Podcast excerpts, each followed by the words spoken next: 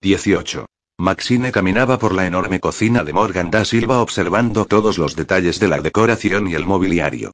Había una isla en medio con un fregadero y cuatro taburetes, y Lydia ocupó uno de ellos. Max no podía sentarse. No mientras Lou estuviera ahí fuera en mitad de la noche, intentando cazar a Dios sabía qué o quién. ¿Has visto lo mismo que yo? Le preguntó, aunque estaba segura de Lydia si lo había visto. ¿Qué? Le preguntó la mujer. En el cuello de la bata que llevaba. Lidia la miró sin comprender, y después sacudió la cabeza. Sangre, Lidia. Solo un poco, una o dos gotas. Pero estaba ahí. Por eso ella se apretaba la bata alrededor del cuello. Yo pensé que tenía frío, o miedo. Quizá las dos cosas. Max agitó la cabeza con vehemencia. Estaba escondiendo algo. ¿No viste lo rápido que corrió para escaparse de aquí? Estaba disgustada, Maxine. Te apuesto lo que quieras a que baja con algo que le tapa el cuello. Caminó hacia la puerta de atrás de nuevo y apartó la cortinilla para ver algo. Dios, ojalá ya hubiera vuelto, dijo con un suspiro de frustración, agarrando el pomo. Al demonio. Voy a buscarlo y justo cuando abrió la puerta, Lou estaba subiendo las escaleras, jadeante. Max se controló para no abrazarlo, pero lo miró bien para asegurarse de que no había sufrido ningún daño. ¿Lo has atrapado? Se ha ido. No hay ni rastro de él. Maldita sea. Lou se dejó caer en uno de los taburetes, pero se levantó a los pocos segundos, al ver que la mujer a la que habían rescatado sin querer entraba en la cocina. Max miró directamente a su cuello y vio el jersey negro de cuello alto. Entonces le lanzó a Lidia una sonrisa autosuficiente. Sin embargo, Lidia no estaba mirándola. Ella y Lou estaban mirando a la mujer como si hubieran visto un fantasma. Con el ceño fruncido, Max volvió a mirarla. Entonces parpadeó, boquiabierta. Dios mío, ¿quiénes sois? ¿Qué es esto? preguntó la mujer, mirando a Max con cara de perplejidad. Max la comprendía, porque ella tenía las mismas preguntas. Sois idénticas. Dijo Lou, como si nadie se hubiera dado cuenta. No, no lo somos, pensó Max. Morgan da Silva estaba pálida como un fantasma, delgadísima y tenía el pelo muy largo, suave y brillante. Maxine no era así. Llevaba el pelo corto, y si se lo dejaba crecer un poco, se le rizaba. Y ella tenía color en la cara, al menos, el suficiente para distinguirla de un cadáver. Pero aparte de aquellas diferencias, aquella mujer podría ser su hermana gemela. Max se sentó en un taburete y la palabra gemela se repitió como un eco en su cabeza. Dios, sería posible. Eres Morgan da Silva, dijo Lou, afirmándolo. Sí. Pero no entiendo de qué trata todo esto. ¿Por qué? ¿Qué, señorita da Silva, por favor, esto es una impresión tan grande para nosotros como para usted, dijo Lou, suavemente, y al ver que estaba temblando, la agarró por los brazos de esa manera en la que él lo hacía, agradable, sin amenazar. Venga, siéntese, le dijo, y ella lo hizo.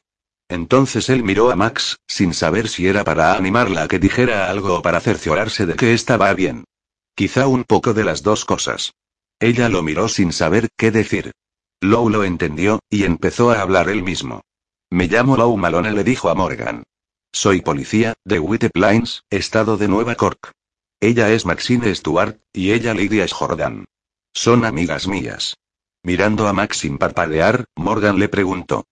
¿Tú también eres policía? Investigadora privada, respondió ella. ¿Eres adoptada? Sí. ¿Y tú? Morgan asintió. ¿Cuándo naciste? El 4 de mayo de 1977 terminó Morgan. Max vio por el rabillo del ojo que Lidia se estaba levantando, asimilándolo con la única parte de su cerebro que era capaz de asimilar algo más que a la mujer que tenía enfrente. ¿Lidia? preguntó Lou. Esto es algo privado, Lou. Deberían estar solas. Asintiendo, Lou le puso una mano a Max en el hombro y se lo apretó. Vamos a dar un paseo. Dadnos un grito si nos necesitáis. Ella asintió vagamente. Cuando la puerta se cerró, estaba a solas con aquella mujer pálida y frágil que habría podido ser su gemela. Que quizá lo fuera. No puedo creerlo. Yo sabía que era adoptada, pero nadie se molestó en decirme que tenía una hermana gemela por ahí. Morgan la miró. ¿Quieres decir que esta visita sorpresa no es la culminación de algún tipo de búsqueda? Demonios, tenía un tono de voz un poco hostil. No, no es la culminación de nada. Hasta que no te vi la cara no sabía nada. ¿Nunca me habías visto antes? No, es la primera vez que vengo a Maine. Me refiero a los periódicos y la televisión. Entonces Max lo entendió. Ah, claro. Ahora debes de ser famosa, con lo de la nominación. Un poco dijo ella, desdeñosamente. Parecía que estaba intentando adoptar una postura autoritaria, muy erguida, con la cabeza muy alta y los ojos clavados en ella. Pero Max notaba que le estaba costando mucho esfuerzo, lo cual estropeaba el efecto. Entonces, si no sabías nada de mí, ¿qué estás haciendo aquí? Dios, ¿es que eso tiene importancia? Max se levantó y se acercó a ella. Levantó una mano y le rozó la cara a Morgan con las puntas de los dedos. Somos hermanas. No puedo creerlo, es, Morgan bajó la mirada. Compartimos un útero durante nueve meses. No es para tanto. Max dejó que la mano le cayera al lado del cuerpo. ¿No significa nada para ti? Obviamente nuestra madre no pensó que tuviera importancia. ¿Por qué demonios nos habría dado en adopción y además, separadas, si no? Es solo una coincidencia biológica. Eres una bruja sin sentimientos, ¿no? Morgan atravesó a Max con la mirada. ¿Por qué no me dices lo que quieres de mí para que podamos ir directamente al grano? ¿Lo que quiero de ti? La mujer pálida arqueó las cejas con una actitud expectante.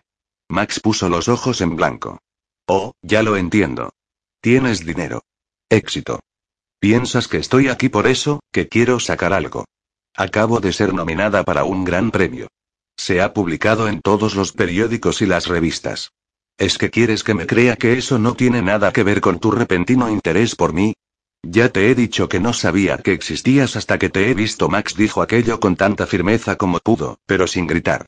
La razón por la que he venido no tiene nada que ver con tu maldita nominación. Dios, ¿quién demonios te ha criado?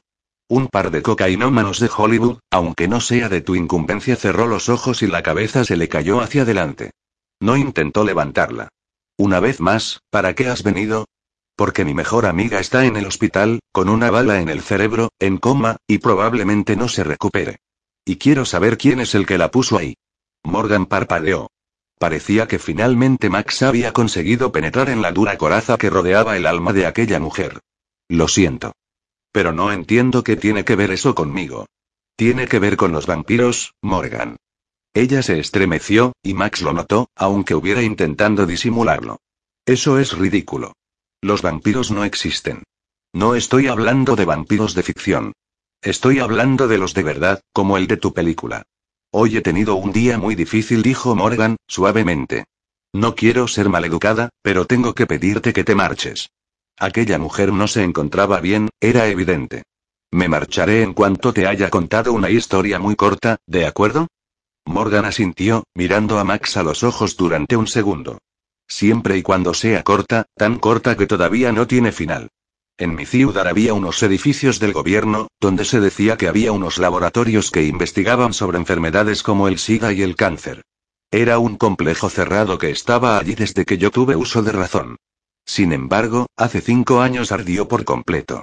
Yo me colé en el incendio sin que me vieran los bomberos, con la esperanza de conseguir una pista que me dijera lo que se había estado haciendo en realidad en aquellos edificios. Morgan la interrumpió. ¿Y por qué pensabas que había algo raro allí, aparte de los laboratorios de investigación? Porque había guardias armados, cámaras de vigilancia, vehículos con matrículas del gobierno a todas horas, las vallas tenían alambradas electrificadas, y había perros. Cuando entré, encontré dos cosas. Una tarjeta de identificación y un CD-ROM lleno de información sobre vampiros. Uno se llamaba Dante, y la información sobre su vida que encontré en el disco era muy similar a la de tu película. Morgan la estaba mirando con mucha atención. Ya no parecía que estuviera sufriendo al tener que escuchar aquella historia para librarse de su narradora. Estaba absorta. ¿Y la tarjeta de identificación? Era de un tipo llamado Frank W. Stiles, un agente de la División de Investigaciones Paranormales, que creo que es una agencia secreta de la CIA. Frank W. Stiles susurró Morgan. La razón por la que encontré aquellas cosas fue que se le cayeron a un hombre que había estado en el incendio y que tenía la cara y la cabeza muy quemadas. Cuando intenté salir, el lugar estaba rodeado por los militares, pero me las arreglé para escaparme con las dos cosas. Sin embargo, el hombre me vio. Al día siguiente, alguien me llamó para decirme que si alguna vez repetía algo de lo que había visto, mataría a mis mejores amigos y a mi madre. A mi madre adoptiva. ¿Y esa chica a la que han disparado es tu mejor amiga? Sí. ¿Y crees que tiene relación? Has dicho que ese incidente ocurrió hace cinco años. Hay más. Recientemente, hubo un asesinato en nuestra ciudad. Murió una mujer muy cercana a Lydia Morgan. Parecía el trabajo de un vampiro, y me di cuenta de que no podía seguir ocultando la información que tenía. No, si había gente que estaba muriendo. Así que le dije a Lau lo que sabía y le enseñé el CD-ROM. Lo siguiente que ocurrió fue que encontraron a mi amiga en el apartamento de Lou. La habían disparado en la cabeza con una pistola que él guardaba de repuesto en su casa. Sé que Lou no lo hizo, pero está bastante claro que alguien ha intentado incriminarlo. Sé que fue Frank Stiles. Lo sé. ¿Cuándo ha ocurrido esto? Max se preguntó qué importancia podía tener aquello. Anoche, entre las nueve y las diez de la noche. ¿Por qué? ¿Y cuánto se tarda en venir en coche hasta aquí? Habéis venido en coche, ¿verdad? Sí. Unas seis horas, más o menos. Morgan asintió lentamente. Parecía que ya no tenía tantas ganas de librarse de la hermana a la que acababa de encontrar. Entonces, ¿a quién estás persiguiendo? ¿Al vampiro que mató a esa mujer o al hombre desfigurado que disparó a tu amiga? Max se quedó perpleja. Yo no he dicho que estuviera desfigurado. Morgan bajó la cabeza, sacudiéndola rápidamente. No, pero dijiste que se había quemado mucho. Es lo mismo. No lo es. Yo creí que, lo has visto. Demonios, por supuesto que lo has visto. Probablemente, él hizo la misma conexión que yo cuando vio la película. Estás poniendo palabras en mi boca. Yo nunca he dicho, solo quiero saber la verdad. Yo no sé la verdad. Dijo Morgan, y se tambaleó. Tuvo que agarrarse al mostrador para no caerse. Parece que no te encuentras bien, Morgan. ¿Estás enferma? Es algo crónico. Tengo un antígeno en la sangre, la belladona. Aunque, si somos gemelas, se supone que tú también deberías tenerlo. No. Yo soy del grupo A positivo. Todo normal. Eso es posible. No lo sé, respondió Max. Supongo que tendremos que preguntarle a un médico, o algo así bajó la cabeza de nuevo para mirarla, y después le pregunto, ¿quién era el que te estaba atacando? ¿Era Dante? Morgan sacudió la cabeza lentamente. Se alejó de Max temblorosa, arrastrando los pies. Era Estiles. Como tú, él piensa que Dante es real y que yo puedo conducirle hasta él. Y, aunque lo fuera, entonces, mientras se desplomaba, Max la tomó por los brazos para que no se cayera al suelo. Tú lo sabías, ¿verdad, Lou? Él miró a Lidia a la cara mientras caminaban por el borde del acantilado. Aunque su cara había perdido la lozanía de la juventud, continuaba siendo una mujer muy guapa. Aspiró el aire del mar y sintió la humedad en la cara. Le gustaba el océano allí. Era salvaje. Lo sospechaba, admitió, finalmente. De Maxie. Por eso os presenté. Sinceramente, no creía que fuera a apoyar la teoría de los vampiros como lo está haciendo. Era solo una excusa para que os conocierais y os dierais cuenta de lo que para mí era obvio. ¿Y Morgan? Preguntó ella. No sabía nada de ella, Lidia. Lo juro. De todas formas, tenías que haberme dicho lo de Maxie. Me pareció que era algo que teníais que descubrir vosotras mismas. Le puso un brazo sobre los hombros. Siento haberlo hecho mal, cariño. Sabes que quiero lo mejor para vosotras. Lo sé. ¿Vas a decírselo? Ella suspiró. No lo sé. Necesito pensarlo. Los dos se volvieron hacia la casa al oír que Max los llamaba. Lidia agarró a Lou por el brazo. ¿Habrá vuelto? Vamos, dijo Lou, y ambos echaron a correr. Cuando entraron por la puerta de la cocina, vieron a Morgan inconsciente en el suelo y a Max arrodillada a su lado, muy asustada. ¿Qué ha ocurrido? Acaba de desmayarse. Lidia se acercó y se arrodilló junto a Max. Está helada, dijo, tocándole la cara a Morgan. Creo que está enferma, dijo Max. Lou, ¿podrías llevarla a la cama? Voy a ver si encuentro el número de teléfono de algún médico, o algo así. Lou asintió y tomó a Morgan en brazos. Pesaba como una pluma. Después subió las escaleras con ella y empezó a buscar la habitación. Max se sentó junto a la cama de aquella extraña mujer y la observó. Eran las dos de la madrugada. Lou se había ido a dormir a una de las habitaciones, y Lidia a otra. En aquella casa había unas doce habitaciones, todas preparadas, que aparentemente no se usaban mucho. No había signos de que su hermana tuviera mucha compañía. Todo era muy extraño.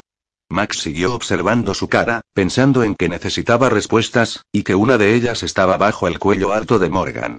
Se humedeció los labios con nerviosismo y se inclinó hacia adelante, muy despacio. Sus dedos rozaron la tela negra.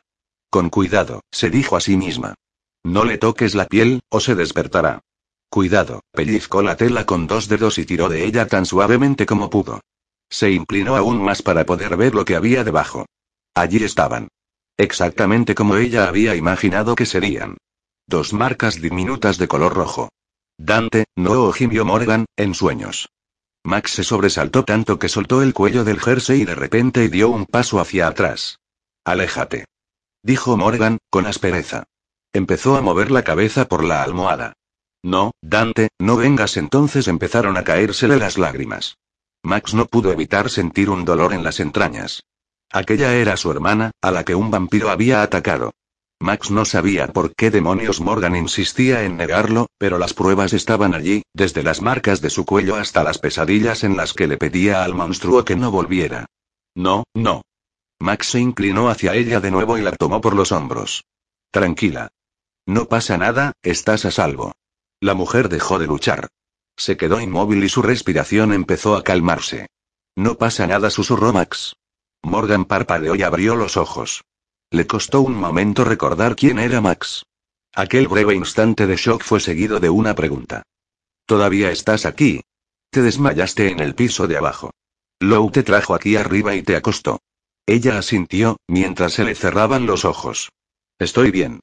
Ya te puedes ir. Eso no es lo que ha dicho tu amigo David. Ella abrió mucho los ojos de nuevo. ¿David? ¿Habéis hablado con él? Pero, ¿cómo?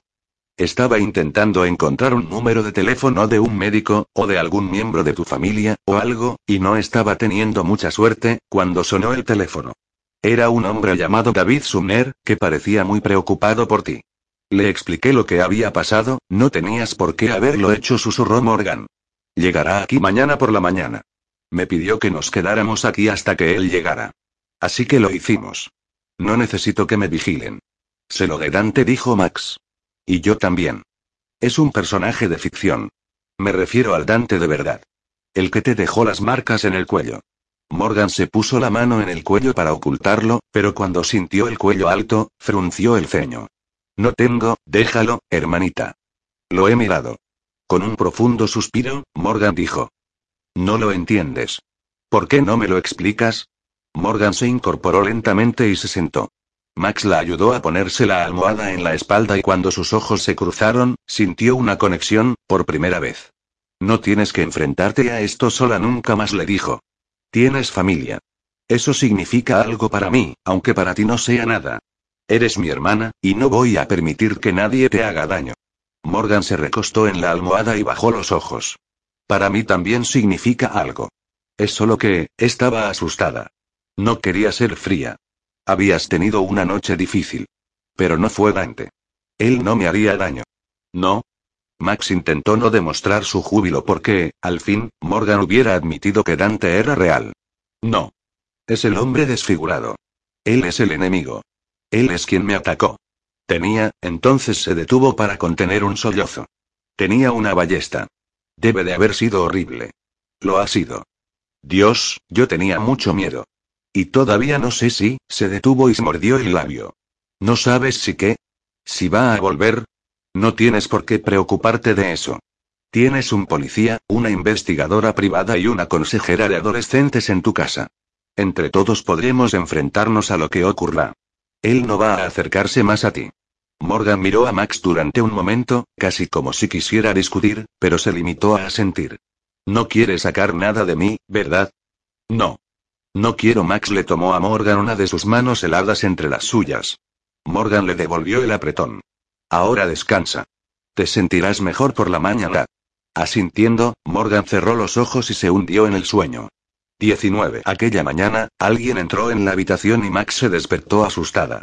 Sin embargo, no era ningún vampiro, ni el hombre de las cicatrices el que se había acercado suavemente a ella.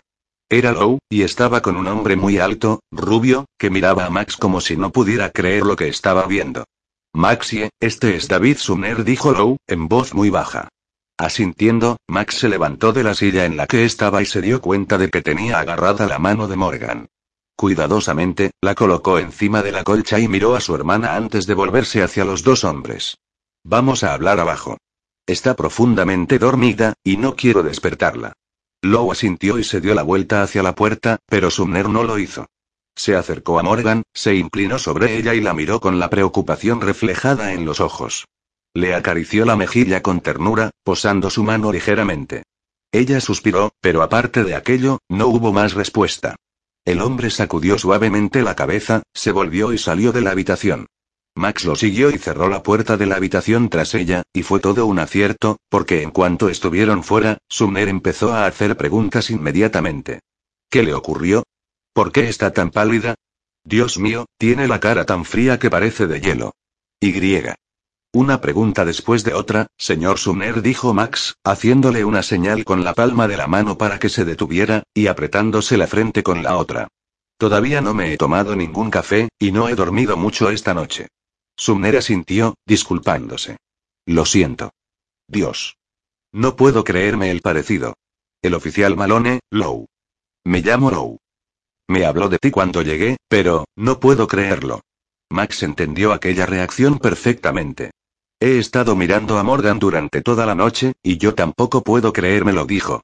No sabía que tuviera una hermana, y mucho menos que fuera gemela. Yo tampoco, admitió Sumner. Llegaron a la cocina, donde Max olió el café que estaba en el fogón, y se dirigió directamente hacia él.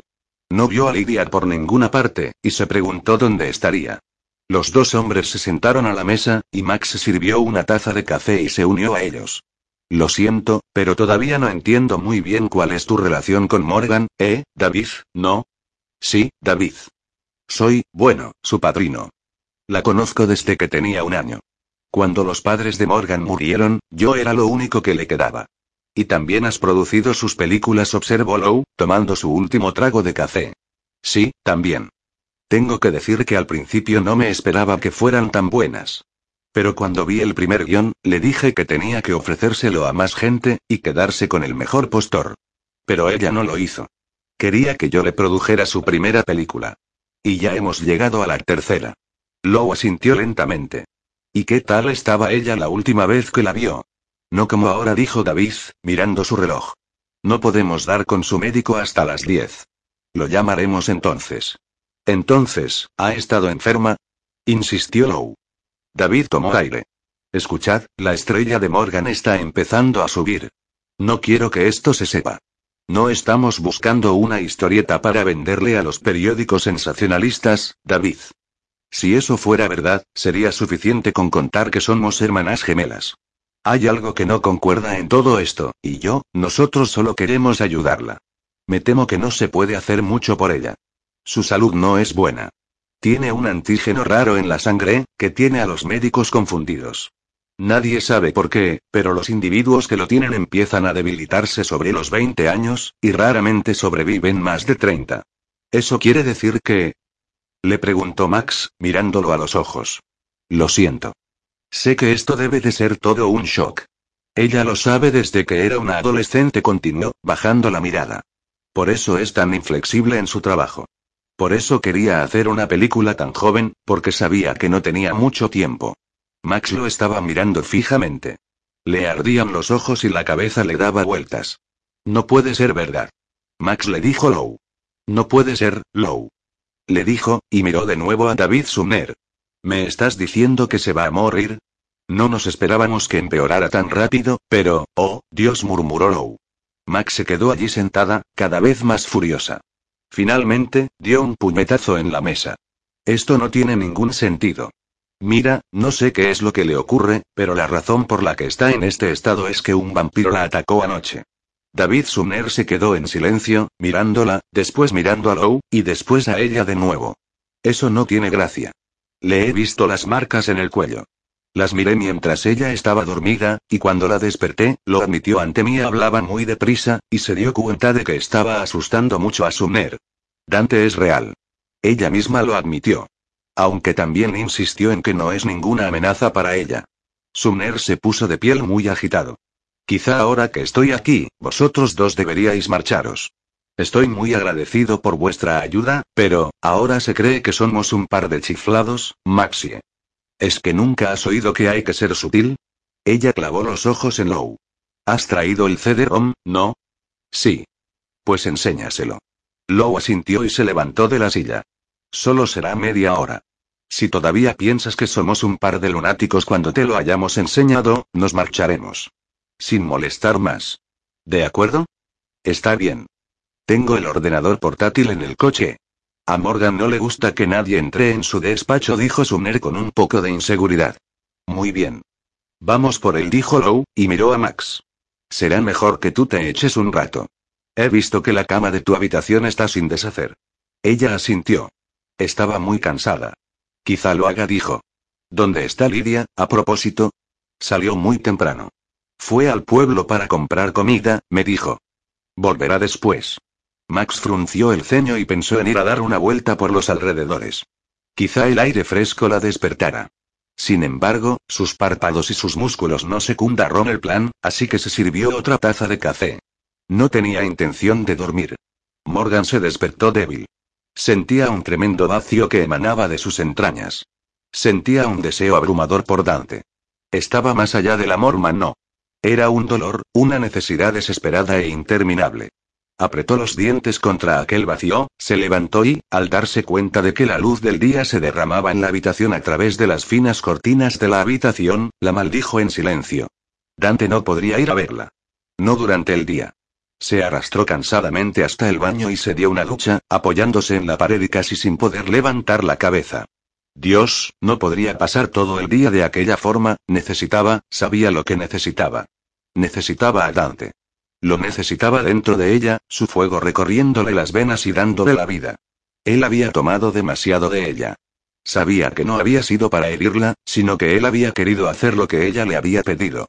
Beberse su sangre y después rellenarla con su propia vida. La interrupción de Stiles le había costado muy cara. De repente oyó un sonido. ¿Había alguien más en la casa? ¿Acaso los extraños de la noche anterior todavía estaban allí? Tenía que admitir cierta debilidad por la mujer que decía ser su hermana.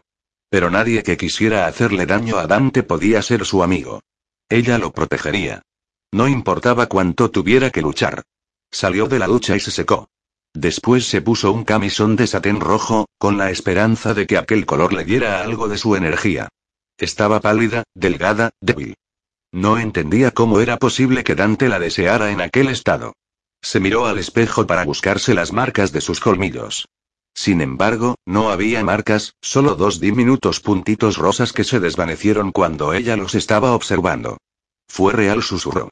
Sé que lo fue. Se cepilló el pelo y, aunque estaba exhausta, bajó las escaleras para enfrentarse a los intrusos. Tenía que convencerlos de que estaba bien y librarse de ellos. De lo contrario, Dante no podría ir a verla de nuevo. Al final de las escaleras, Morgan se detuvo y vio que las puertas de su refugio estaban abiertas. Le dio un vuelco el corazón y cruzó como una flecha el vestíbulo para entrar en el despacho. Maxine estaba allí, bella y llena de vida. Estaba mirando los dibujos de Dante que había en las paredes, sin tocar nada, sin buscar, solo mirando. Estas puertas están cerradas con llave por una razón, dijo Morgan en voz baja, controlando su ira. Max se sobresaltó y la miró con los ojos muy abiertos. Tienes razón. Lo siento, yo, no pude remediarlo. Entonces se acercó a ella y le puso una mano sobre el hombro. No deberías haberte levantado. Todavía estás muy débil. Estoy bien, dijo, y le apartó el brazo, obligándose a permanecer furiosa y a no sentir nada por aquella mujer. Este es mi despacho privado. Nadie puede entrar. Me lo han dicho. Por eso he entrado, se encogió de hombros. Sé que he invadido tu privacidad, pero pensé que quizá encontrara algo aquí que pudiera salvarte la vida. Morgan no pudo sostener la mirada de Max porque la sinceridad que vio en sus ojos la conmovió, y no quería sentir aquello. Nada puede conseguir eso. Nada. Tienes que tener más tiempo, dijo Max. Tienes que tenerlo, Morgan. Acabo de encontrarte. Morgan se volvió y negó la punzada de dolor que aquellas palabras le habían causado.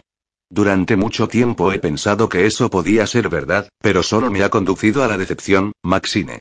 No quiero desearlo de nuevo. He aceptado los hechos y era cierto, pensó. Pero no los hechos tal y como los conocía su hermana. Morgan sabía que no podría vivir una vida normal. Había pensado que solo podía aceptar la muerte, pero sin embargo, había terminado por encontrar otra opción. Una vida de noche, interminable. Podría ser posible. Si pudiera vivir lo suficiente como para lograrlo, Max se quedó en silencio durante un largo instante. Cuando habló de nuevo, tenía la voz áspera. Estos dibujos son asombrosos. Morgan se volvió a mirarla. Gracias. Son exactamente lo que mi imaginación me dictó sobre el personaje. Vamos, Morgan. Anoche admitiste que era real. ¿No te acuerdas? Yo te vi las marcas. Con una expresión inocente en la cara, Morgan levantó la barbilla y separó el cuello de su camisón. ¿Qué marcas? Max frunció el ceño y se acercó a ella para inspeccionarle el cuello. Pero, pero estaban ahí. Te las has maquillado. Recorrió con el dedo el lugar donde habían estado las marcas, pero cuando se miró la yema no encontró ni rastro de maquillaje. No lo entiendo. No tienes que entenderlo. Morgan, si ese vampiro se está alimentando de ti, el tiempo que aún te queda se verá más reducido, ¿no lo entiendes? David me dijo que la última vez que te vio, estabas... David. David. ¿No te acuerdas? Ayer te dije que iba a venir. Morgan frunció el ceño, intentando ordenar la confusión de su mente. Está aquí, le dijo Max. En el saloncito que hay al lado del vestíbulo, con Lou. Morgan fue hacia la estancia, pero se volvió para tomar a Maxine de la mano y llevarla con ella. ¿Cómo has entrado en el despacho? Le preguntó. Tímidamente, Max se sacó una llave del bolsillo de los vaqueros. Estaba en tu mesilla. Morgan tomó la llave y cerró las puertas del despacho. Después cruzó el vestíbulo y entró en la sala en la que estaban aquel policía y su querido David. Cuando entró, los dos hombres estaban concentrados en la pantalla del portátil de David, y los dos la miraron. David dijo ella, forzando una sonrisa cariñosa. Oh, cariño, él se levantó y le dio un fuerte abrazo. Cariño, ¿cómo estás? Cuando he llegado, parecías muy enferma y griega. David, tengo que hablar contigo. A solas dijo, y se volvió hacia Maxine. Por favor. Por supuesto, Morgan. No somos la Gestapo. Queremos lo mejor para ti. Lou se levantó y salió de la sala con Max. Morgan cerró la puerta y se volvió hacia David. Sabía que él haría cualquier cosa por ella. Cualquier cosa. Lo miró a los ojos y le dijo. Quiero que se marchen. Max se quedó asombrada cuando David, con expresión de culpabilidad, les pidió que se marcharan. Morgan había vuelto directamente a su habitación, casi sin mirarla, y David les había dicho que tenían que irse. Lowe asintió ligeramente. Lo entiendo. Yo no. Le dijo Max al hombre, desdeñosamente. Y tú tampoco deberías, David. No, si es que ella te importa. Dios mío, es mi hermana. La hermana que ni siquiera sabía que tenía. Es mi gemela, por Dios. Lo sé. Lo siento, Maxine. Es lo que ella quiere. ¿De verdad piensas que es ella la que está hablando? No lo es, insistió Max. Es él. El vampiro. La tiene bajo una especie de... Max, vamos, Lau la cortó suavemente. Estoy de tu lado, pero incluso a mí me parece que esto es un poco exagerado. ¿Tú crees? Tengo que admitir, dijo David, que las pruebas que tenéis son convincentes. No estoy diciendo que lo crea, pero entiendo por qué vosotros sí. Sin embargo, Morgan, está muy excitada, no es ella misma. Vaya, me pregunto por qué farfulló Max. Creo que, dado su estado, sería mejor que la complaciéramos en esto. Al menos, hasta que podamos llegar al fondo de lo que está ocurriendo aquí. Max dejó de fruncir el ceño y arqueó las cejas lentamente. Parece que realmente no quieres que nos marchemos. En realidad no. Ella está muy enferma, y no creo que pudiera enfrentarme a lo que le está ocurriendo yo solo. Y aún así, nos estás echando. De la casa, sí. Pero me gustaría que os quedarais un par de días. ¿Podríais hacer eso? Al ver que Max iba a negarse, levantó una mano y continuó. Yo pagaré los gastos. Os alojaré en el pueblo. Hay algunos hoteles muy agradables. Max sintió algo de alivio. Aceptaré la habitación, pero nada de lo demás.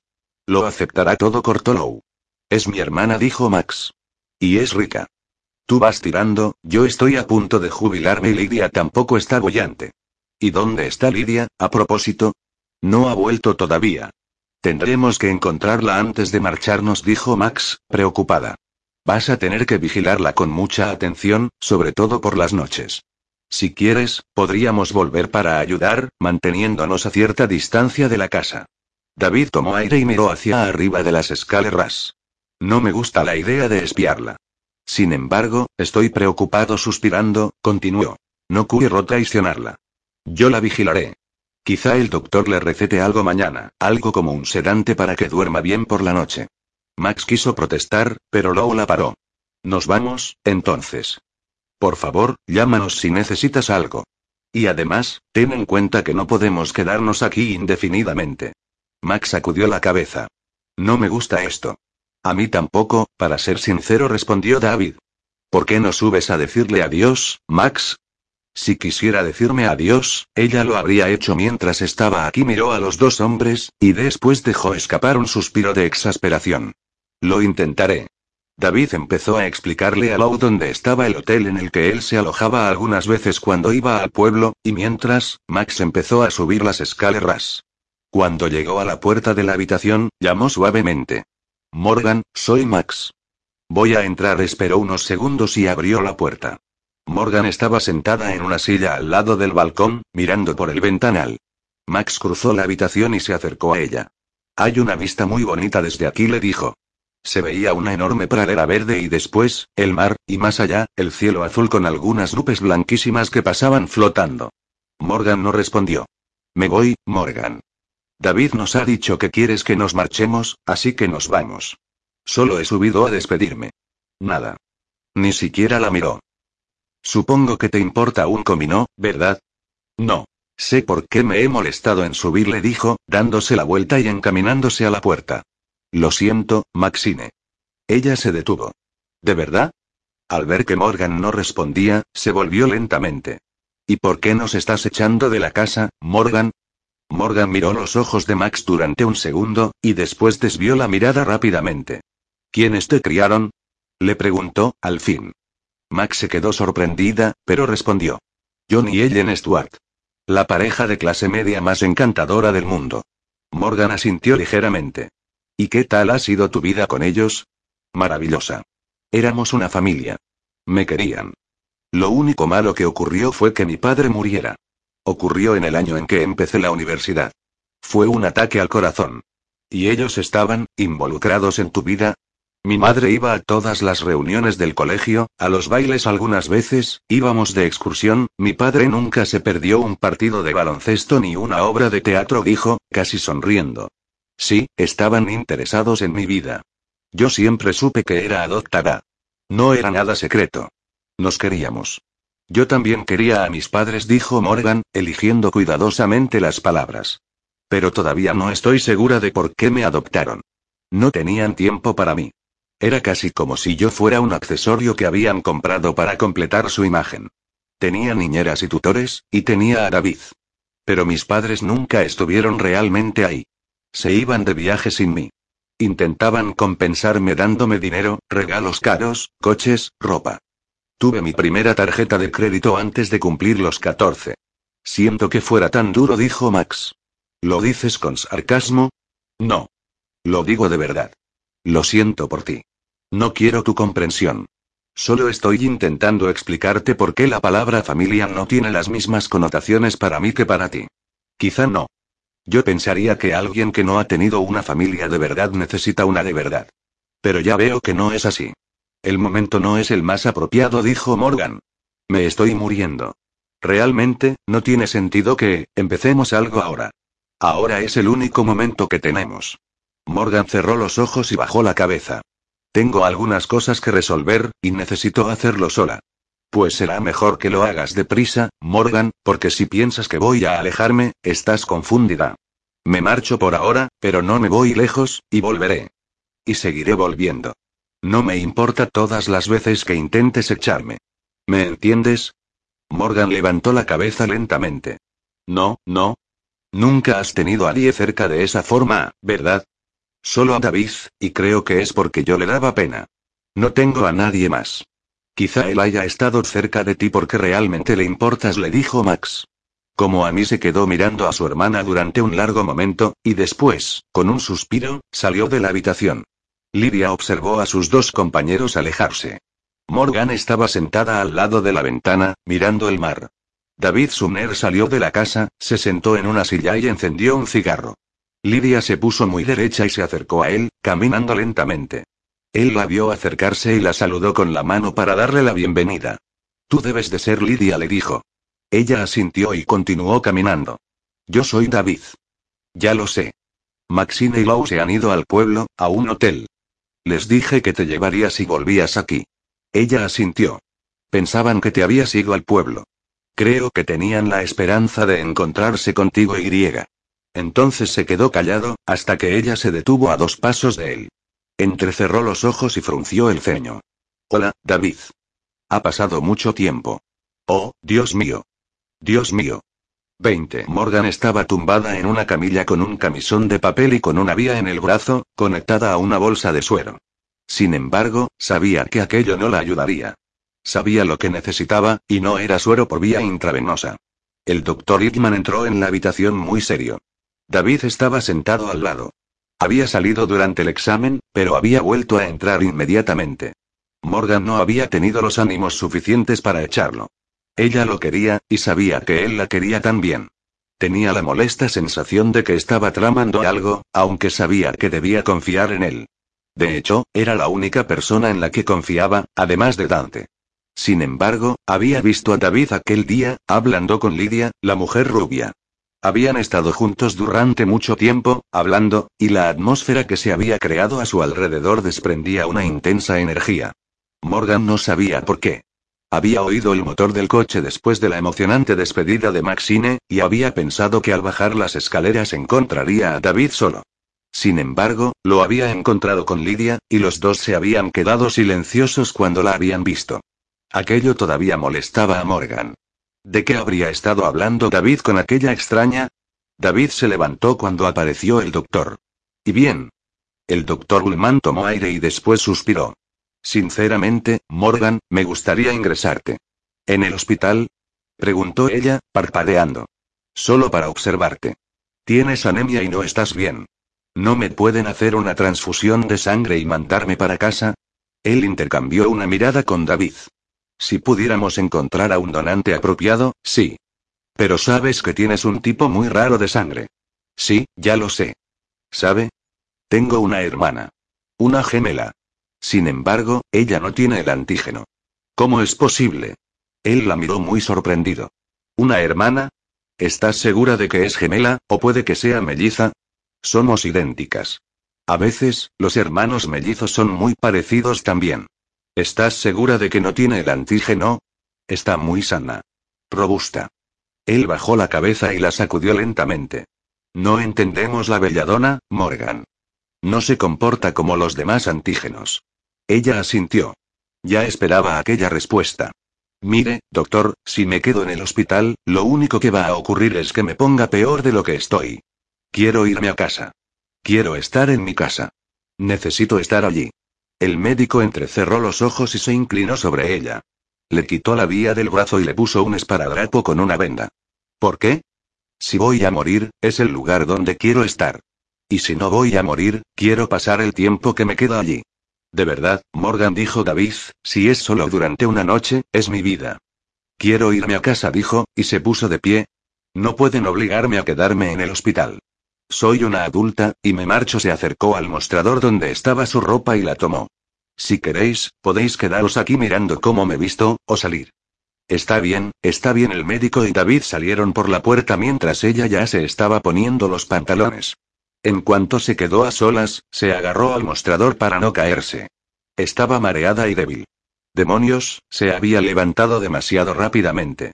Lentamente, recuperó el equilibrio y el mareo remitió lo suficiente como para que pudiera enfocar su atención a lo que estaban diciendo los dos hombres al otro lado de la puerta. ¿Algo para dormir? Estaba preguntando David. Le daré un sedante. Y un demonio. No iba a dormir, y mucho menos durante la noche. La noche era lo que había estado esperando. Tenía que ver a Dante y demostrarle que no lo había traicionado. Dígame la verdad, doctor. ¿Cuánto tiempo cree que le queda? Sabe que no puedo saberlo con seguridad. Pero tendrá una idea. Vamos, doctor, meses. Hubo una pausa. ¿Semanas? El doctor continuó en silencio. Dios mío, días. Preguntó David suavemente. Quizá. Lo siento, David. Sé lo mucho que la quieres. Tiene que haber algo que podamos hacer. Tendríamos que encontrar un donante, dijo el médico. Eso le daría un poco más de tiempo. Entonces, eso es lo que tenemos que hacer. Pero, solo estaríamos ganando algo de tiempo. Al final, lo sé, pero no puedo aceptarlo. No puedo. El dolor de la voz de David le atravesó el corazón a Morgan. El médico suspiró. Haré todo lo que pueda por prolongar el tiempo que le queda, David. Se lo prometo. Max intentó hablar con la voz alegre mientras explicaba los últimos sucesos por el teléfono. Es algo terrible, Stormy. Parecía que quería que me quedara, pero al mismo tiempo, no podía esperar para librarse de mí.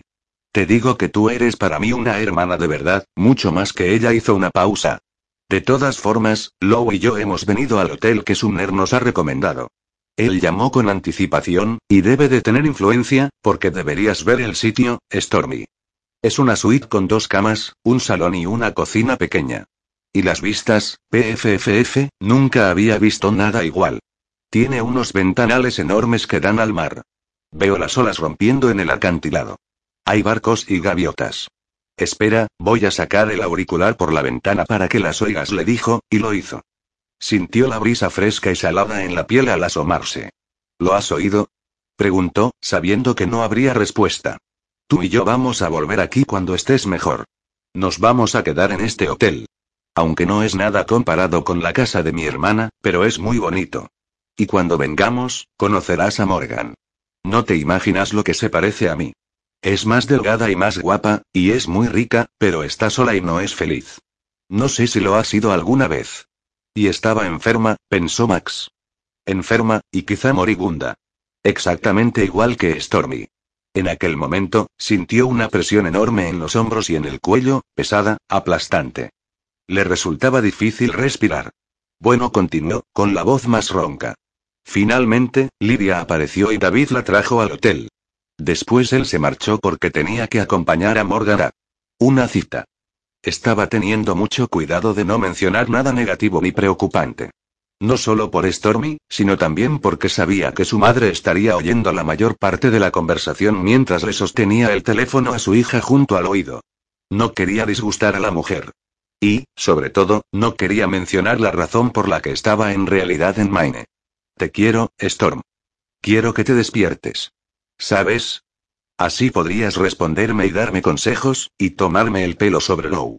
No es justo que yo esté hablando durante todo el rato. Será mejor que te despiertes antes de que yo vuelva a casa. ¿De acuerdo, Stormy? Despiértate, en aquel momento, tuvo que detenerse.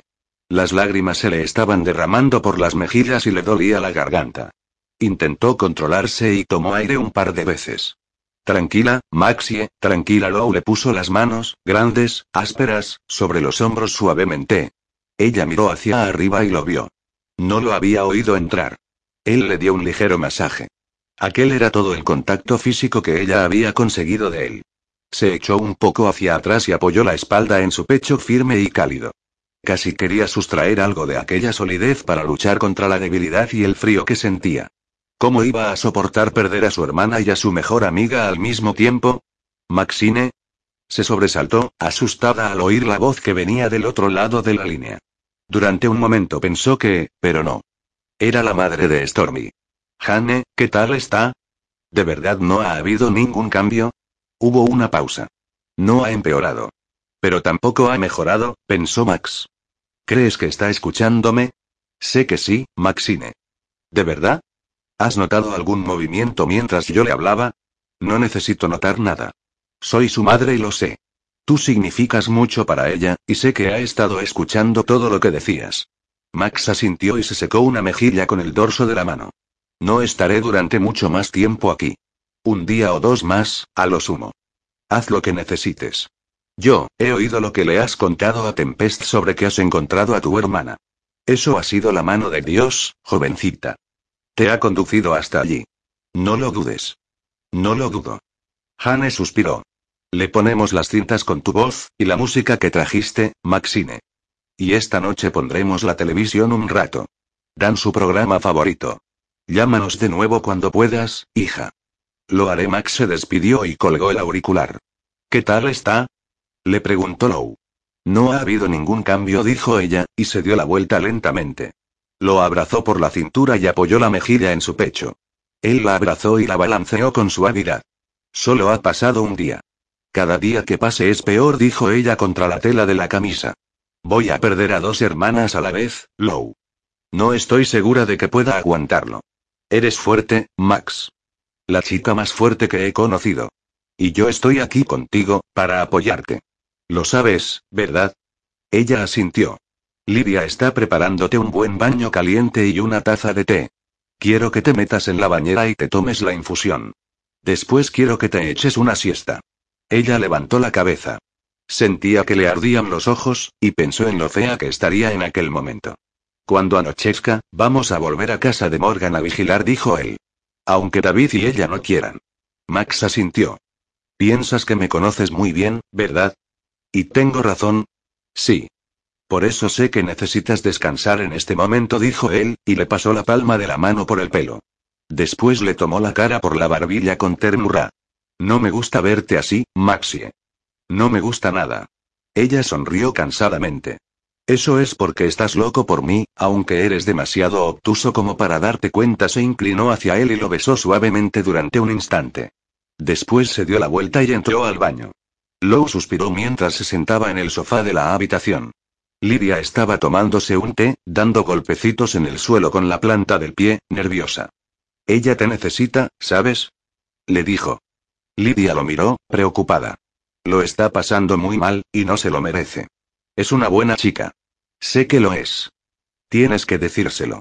¿Y crees que le beneficiará en algo saber que su madre era una prostituta? ¿Eh? Vamos, Lidia, eso no es lo que tú eres. Lo he sido. Eras una cría, estabas sola en el mundo. Ahora eres una heroína. Ella puso los ojos en blanco y miró hacia arriba. ¿Crees que no? Saliste del arroyo y en vez de hiljarte de la realidad, empezaste a ayudar a otras chicas a salir también. Una tras otra, las sacas del mismo barro en el que tú has estado y les das una casa, un lugar seguro. Un lugar que tú misma has creado. Después te das la vuelta y vuelves por más. Te manchas y sufres en el proceso, pero eso no te detiene. Sigues y sigues.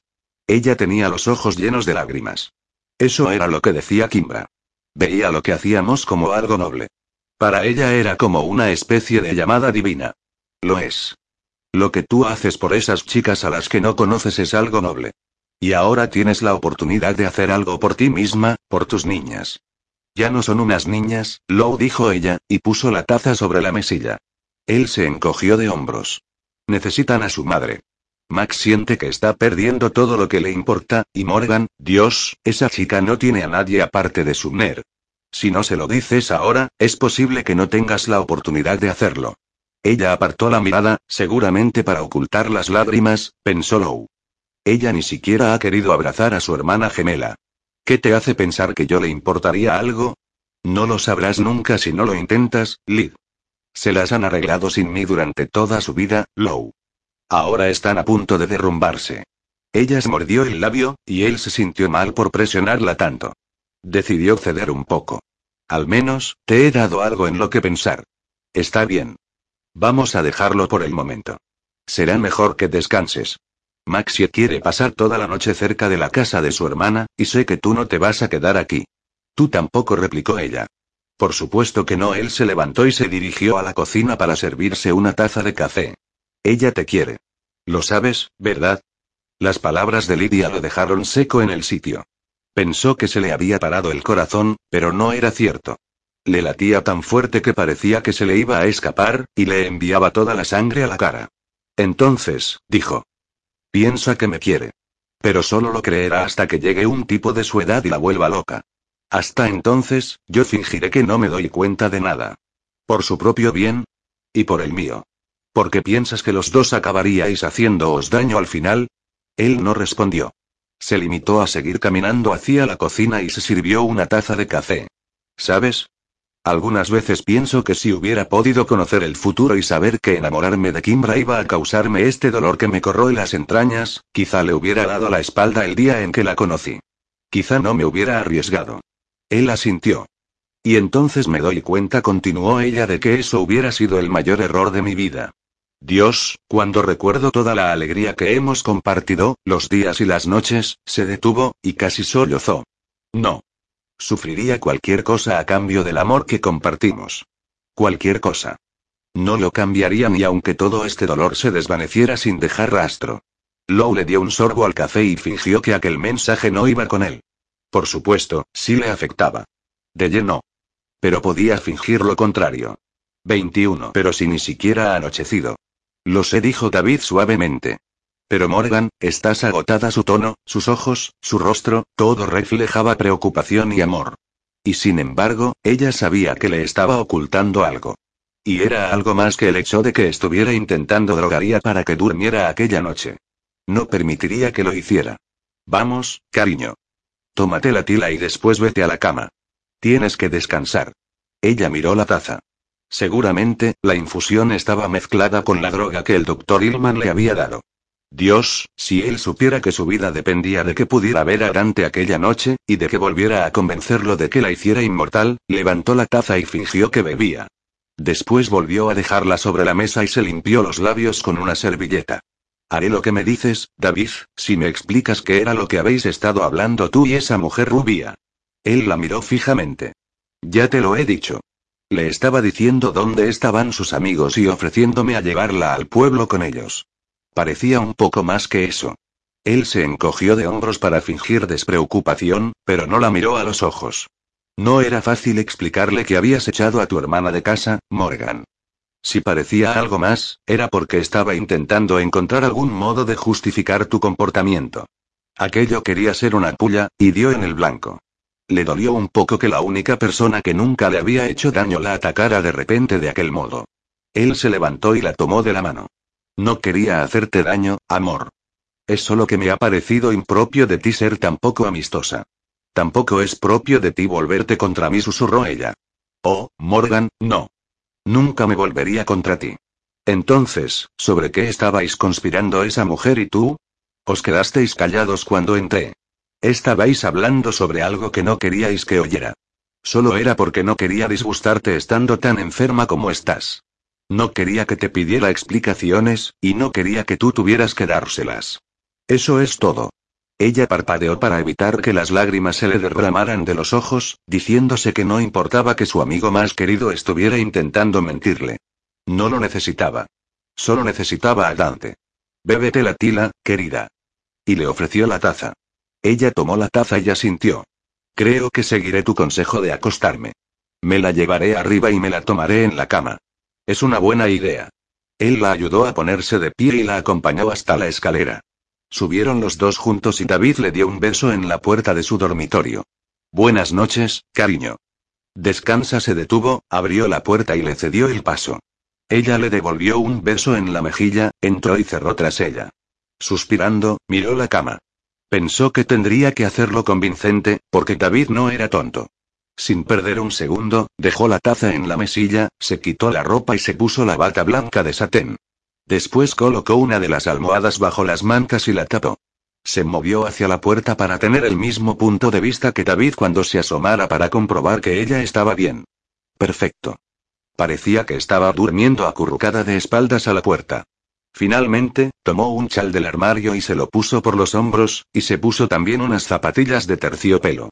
Después tuvo que detenerse para que su respiración se calmara. Era demasiado acelerada y sonora como para pasar desapercibida. Solo con lo que había estado haciendo durante los cinco últimos minutos ya casi no podía respirar. Cada vez estaba peor. Esperó a recuperar un ritmo normal y abrió la puerta del dormitorio. ¿Dónde estaría David? No lo oía, ni tampoco lo veía desde arriba. Empezó a bajar las escaleras lentamente, y cuando llegó al vestíbulo se quedó inmóvil. Entonces escuchó pisadas en el piso de arriba. David iba por el pasillo hacia la escalera, seguramente para bajar al vestíbulo, así que antes de que apareciera, Morgan corrió hacia la puerta de su despacho, abrió, entró y volvió a cerrar sigilosamente. En un segundo tomó de la caja fuerte tres de los volúmenes de Dante y el disquete que contenía la única copia del nuevo guion, en el que ella había estado trabajando durante meses. Cerró los ojos e intentó controlar la respiración de nuevo. Estaba haciendo lo correcto. Ella había leído la historia escrita por el mismo Dante, de cómo la mujer en la que había confiado lo había traicionado y había estado a punto de conseguir que lo mataran.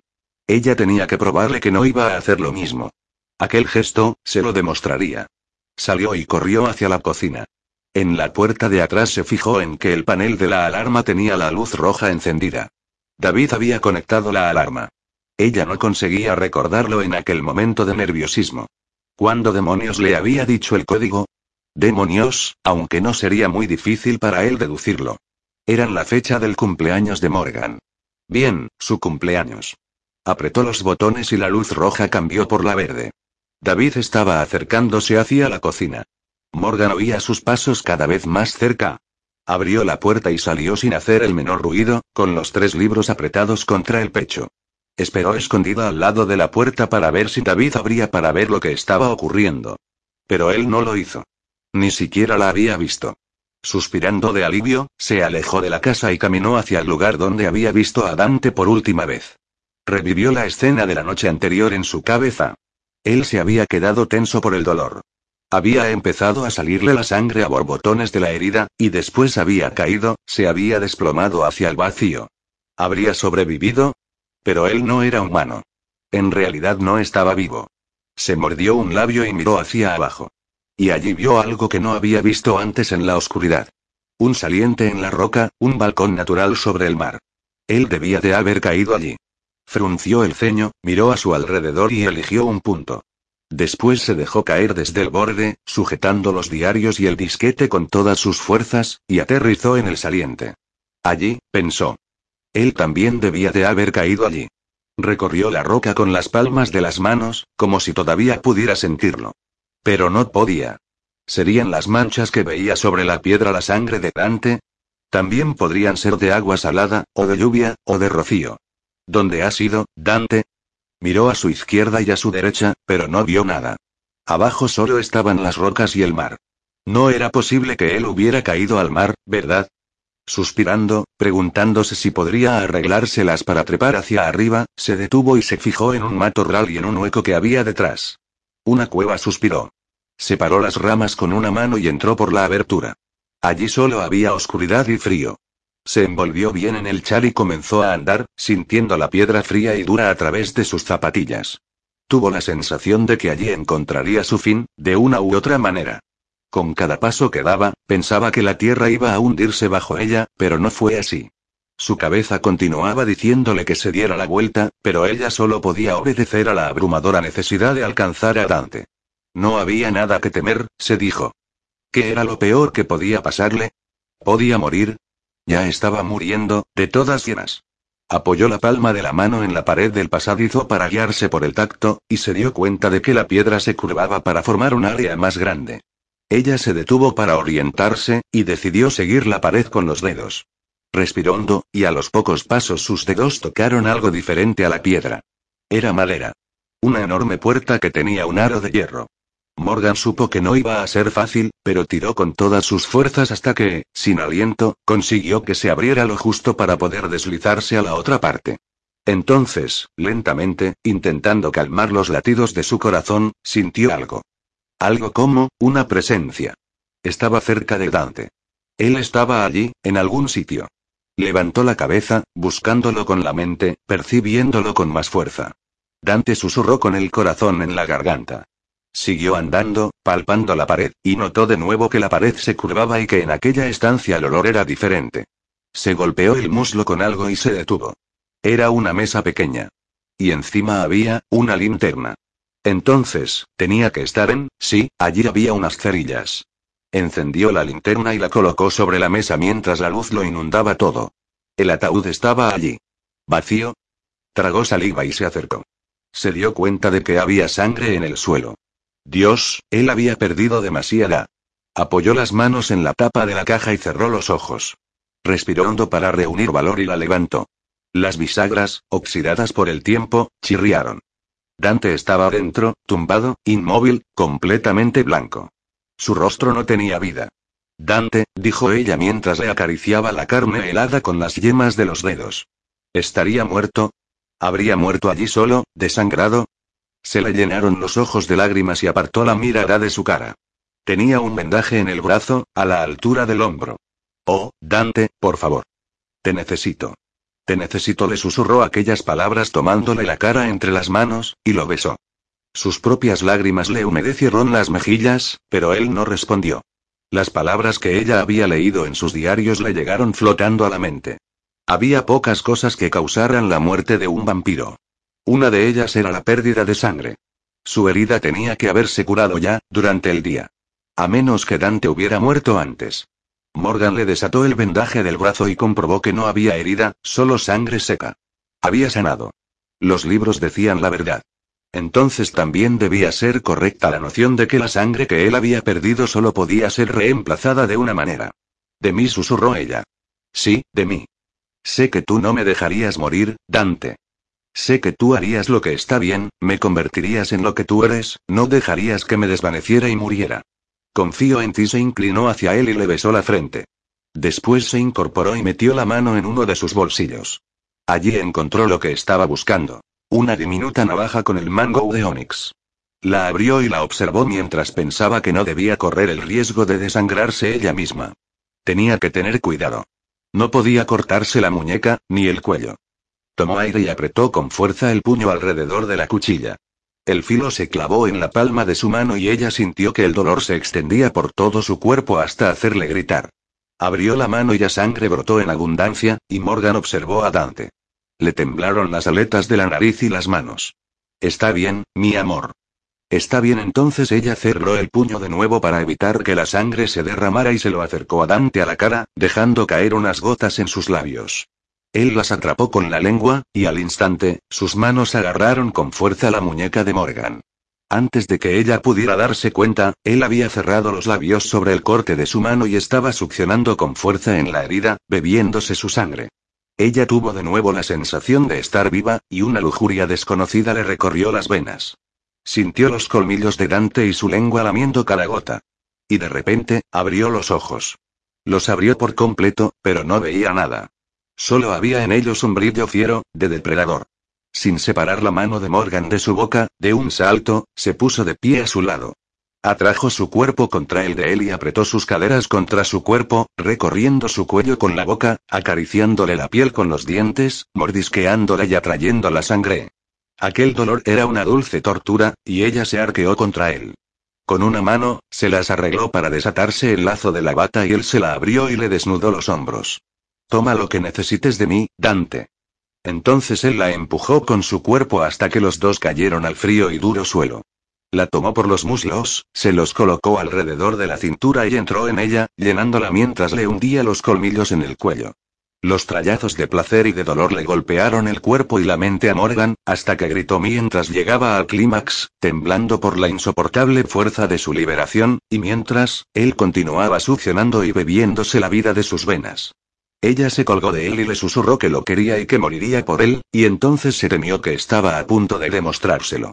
Lowe y Maxine estaban sentados en el coche, a unos cuantos metros de la mansión de Morgan. Era un buen punto de observación. Tenían una buena vista de la explanada de césped que llegaba desde la parte de atrás de la casa hasta el acantilado, de un lateral y de la fachada del edificio. Max no creía que nadie pudiera llegar o marcharse sin que ellos lo vieran. El cielo estaba púrpura por el horizonte, y se hacía más oscuro según la mirada ascendía. Los colores se reflejaban en la superficie del mar. ¿Qué hora es? Le preguntó a Lou. Va a amanecer en poco tiempo. De eso ya me doy cuenta, dijo ella. Algo captó su atención y miró hacia la fachada de la casa. Lidia acababa de llegar, y cuando Sumner abrió la puerta, habló con ella durante un segundo y se apartó para dejarla pasar. Ha entrado, dijo Max. ¿Crees que tiene algún problema? Max se encogió de hombros. Sumner dijo que no viniéramos para dejar tranquila a Morgan. No creía que acogiera a Lidia con los brazos abiertos. Es una mujer muy guapa, respondió Lou. Sí, pero no le gustan los hombres. Toda una pena, murmuró Lou. Max le dio un puñetazo en un hombro, quizá un poco más fuerte de lo que lo hubiera hecho si solo hubiera estado jugando. Me refiero a que es una pena para Sumner, Max. SHH dijo, frotándose el hombro. Me apuesto 10 dólares a que Lidia saldrá de allí en cinco minutos, dijo ella, cambiando de tema suavemente. Te acepto la apuesta. Ella lo miró con cara de pocos amigos. ¿Qué hay entre vosotros, de todas maneras? ¿Entre quién? ¿Entre Lidia y yo? Ella asintió. ¿Alguna vez? A ella no le gustan los hombres. Pero antes sí replicó Max. ¿Cómo lo sabes? Me dijo que había tenido un bebé con un tipo, dijo, y Lou se quedó muy sorprendido. ¿Es que no lo sabías? Claro que lo sabía. Pero no sabía que ella te lo había dicho. Ella se encogió de hombros. ¿Qué más te ha dicho? Nada respondió Max, y supo, por la mirada de Lou, que había algo más. Dios, Lou, dime que no fuiste tú. ¿Qué? Él parpadeó dos veces y sacudió la cabeza. No. Yo no tengo nada que ver con esos bebés. ¿Bebés? ¿Eran más de uno? Él se humedeció los labios nerviosamente. Eso no es asunto nuestro, Max. Si quieres saber algo del pasado de Lidia, pregúntaselo a ella. Está bien, pero no te pongas a la defensiva, ¿de acuerdo? Solo quería saber si habías tenido algo con ella. Él la miró con impaciencia. No. No es que sea asunto mío. Eso es cierto. Porque nosotros tampoco tenemos nada fijo. Ni fijo, ni nada en absoluto. Bueno, la noche es joven, Low. No des nada por sentado. Low echó la cabeza para atrás y dio unos golpecitos contra el reposacabezas del asiento. Max volvió la cara para que él no pudiera ver su sonrisa malvada. Dios, le encantaba tomarle el pelo a aquel hombre. Sabía que a él le causaba excitación, sin que pudiera evitarlo. Y tenía la intención de tomarle el pelo todo cuanto fuera posible. Aquella era una oportunidad demasiado buena como para dejarla pasar. Estaban solos en el coche. ¿Qué haría él? se preguntó Max, si le pusiera una mano sobre el regazo. Probablemente, saldría del coche y echaría a correr por las colinas. Se miró la mano que tenía apoyada en el asiento, entre ellos, y la acercó un poco hacia la pierna de Lowe. ¿Quién demonios es ese? preguntó él, mirando a alguien con los ojos entrecerrados. Ella resistió el impulso de soltar un juramento y notó algo como una alerta por toda la espalda.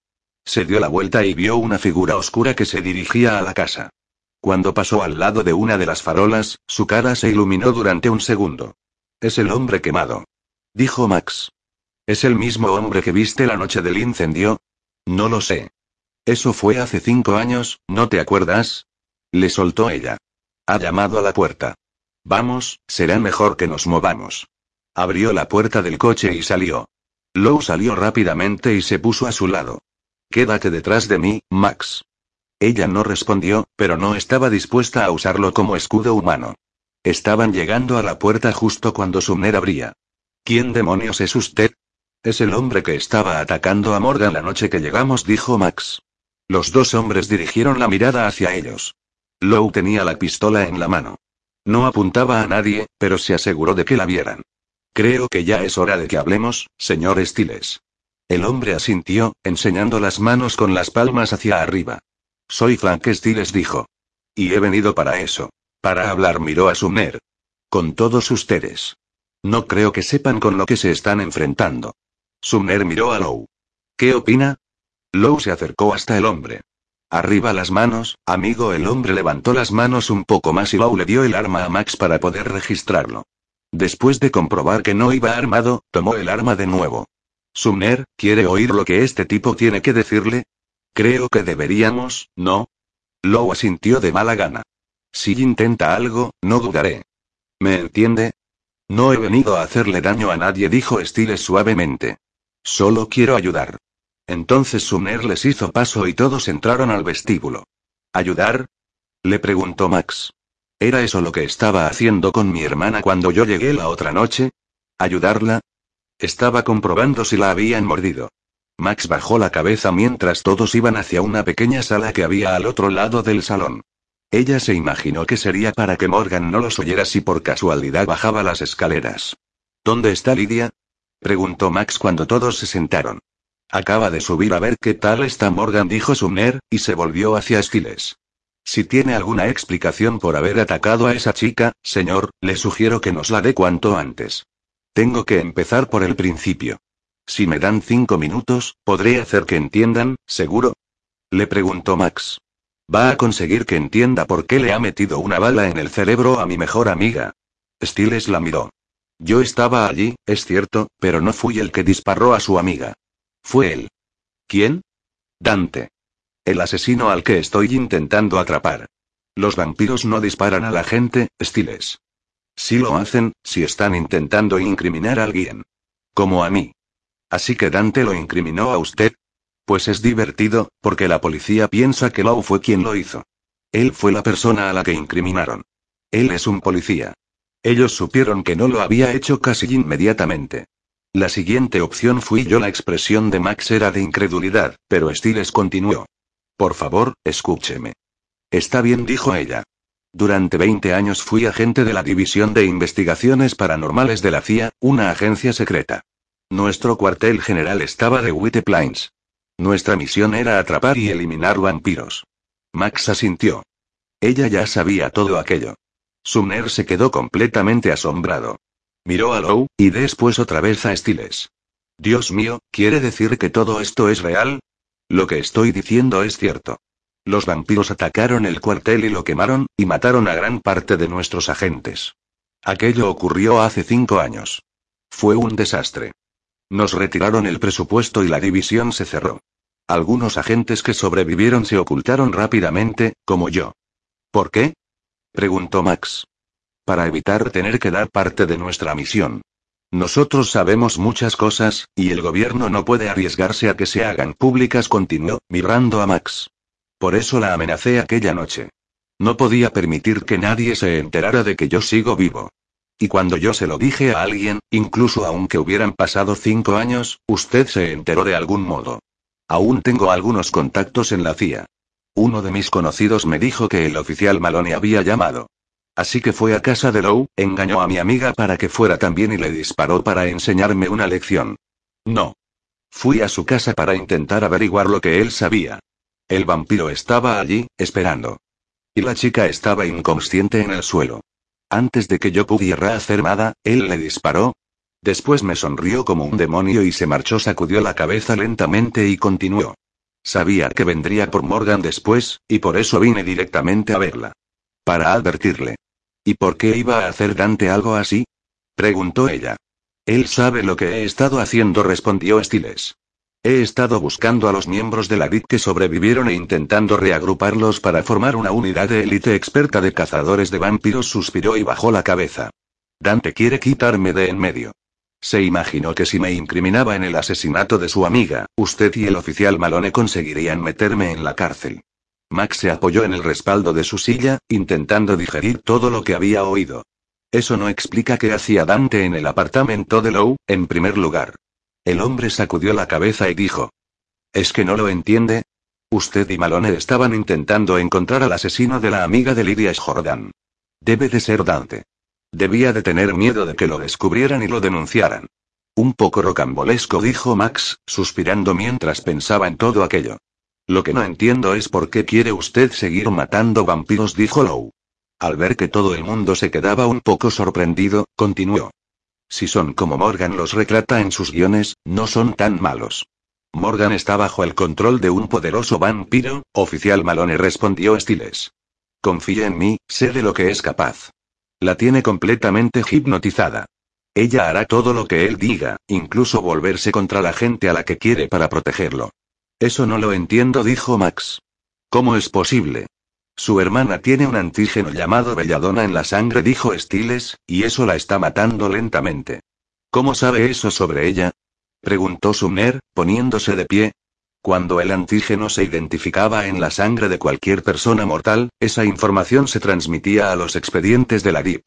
No hay mucha gente con el antígeno, pero aquellos que lo tienen atraen a los vampiros como la miel a las abejas. Se alimentan de ellos y les roban la vida. Por eso siempre mueren jóvenes. No es el antígeno, sino el vampiro al que atraen lo que los mata. Y, a menos que matemos al vampiro, continuará alimentándose de su hermana hasta que muera. Si lo detenemos, ella vivirá. Sumner apartó la mirada, pero Max vio las lágrimas en sus ojos. El médico dice que es su sangre lo que la está matando. Pero no sabe por qué, ni cómo. Todo aquel que tiene este tipo de sangre muere joven y los doctores no saben por qué, Sumner. Es porque son víctimas de los vampiros. Max lo miró fijamente. ¿Me está diciendo que se puede salvar? ¿Que puede mejorar? Sí. Pero tendríamos que protegerla del vampiro. Parpadeando, Max miró a Lou, pidiéndole en silencio que le dijera que podía creer a aquel hombre. Dios, quería creerlo. Pero Lou hizo un gesto negativo casi imperceptible. Antes de que pudiera hablar, sin embargo, Lidia entró corriendo en la habitación, sin aliento. No está. Gritó. Morgan se ha ido. 22. El cuerpo de Dante despertó con placer, pero no con vigor. Tenía una sensación extraña. Se sentía saciado, pero mareado, débil. Quizá solo había soñado los placeres de la posesión, levantó la cabeza e intentó aclararse la vista. Estaba en el suelo, con el brazo apoyado en el muro de pie doctora y la linterna estaba encendida. No recordaba haberla encendido, ni haberse despertado.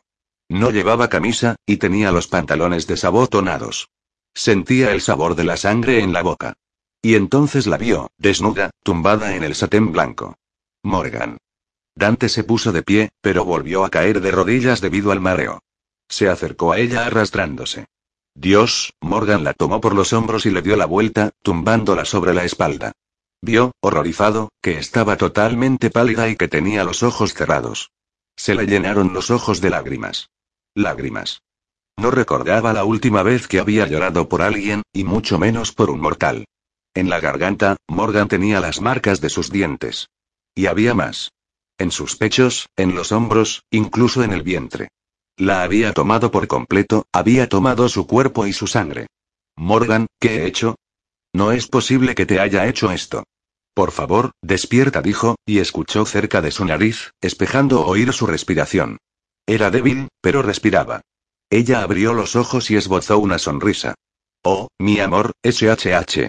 No intentes hablar. Dios, Morgan, lo siento. Te he traído algo.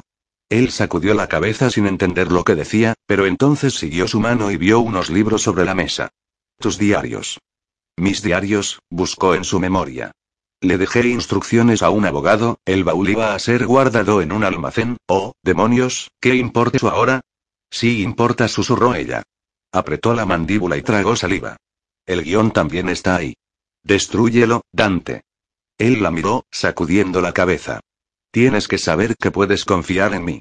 Te lo he traído para demostrártelo. ¿Estás preocupada por si no confío en ti?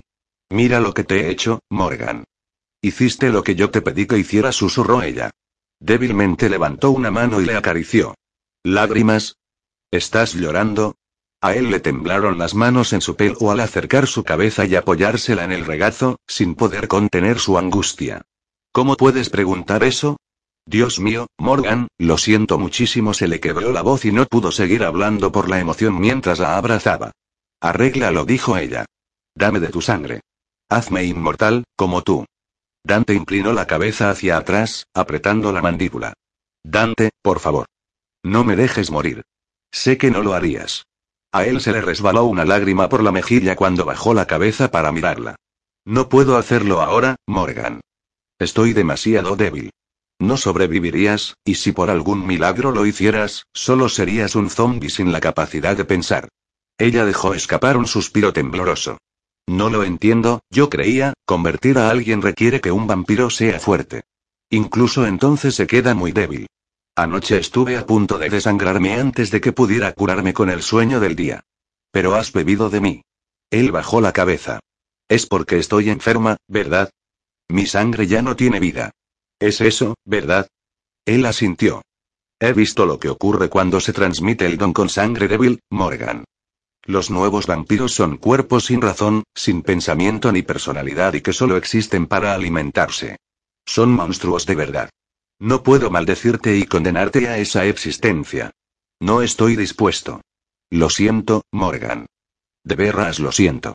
Bien, lo has hecho de nuevo, ¿no, cariño? Sarafina se acercó a ellos por el pasadizo de la cueva. Dante la miró.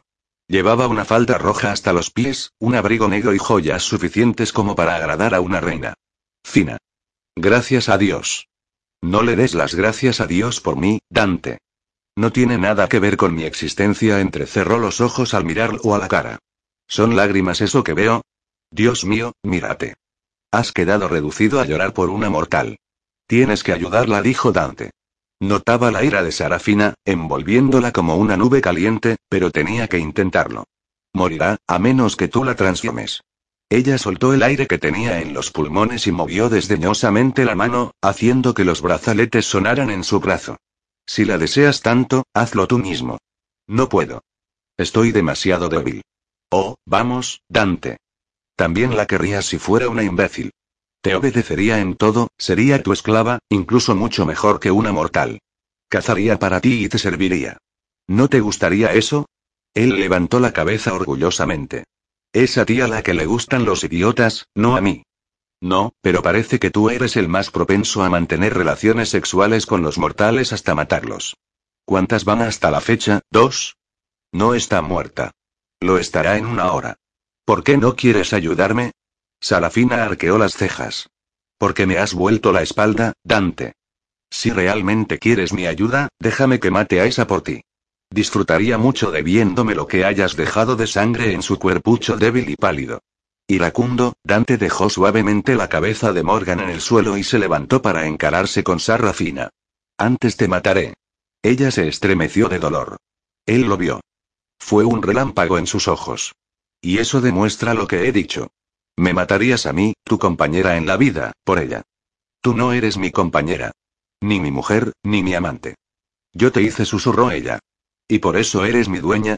Ella se quedó tensa y rígida, y después le dijo.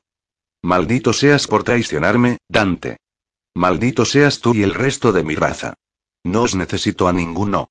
Y giró en un remolino de tela. Voló hacia la puerta y desapareció. El suspiro suave pero desesperado de Morgan atrajo su atención.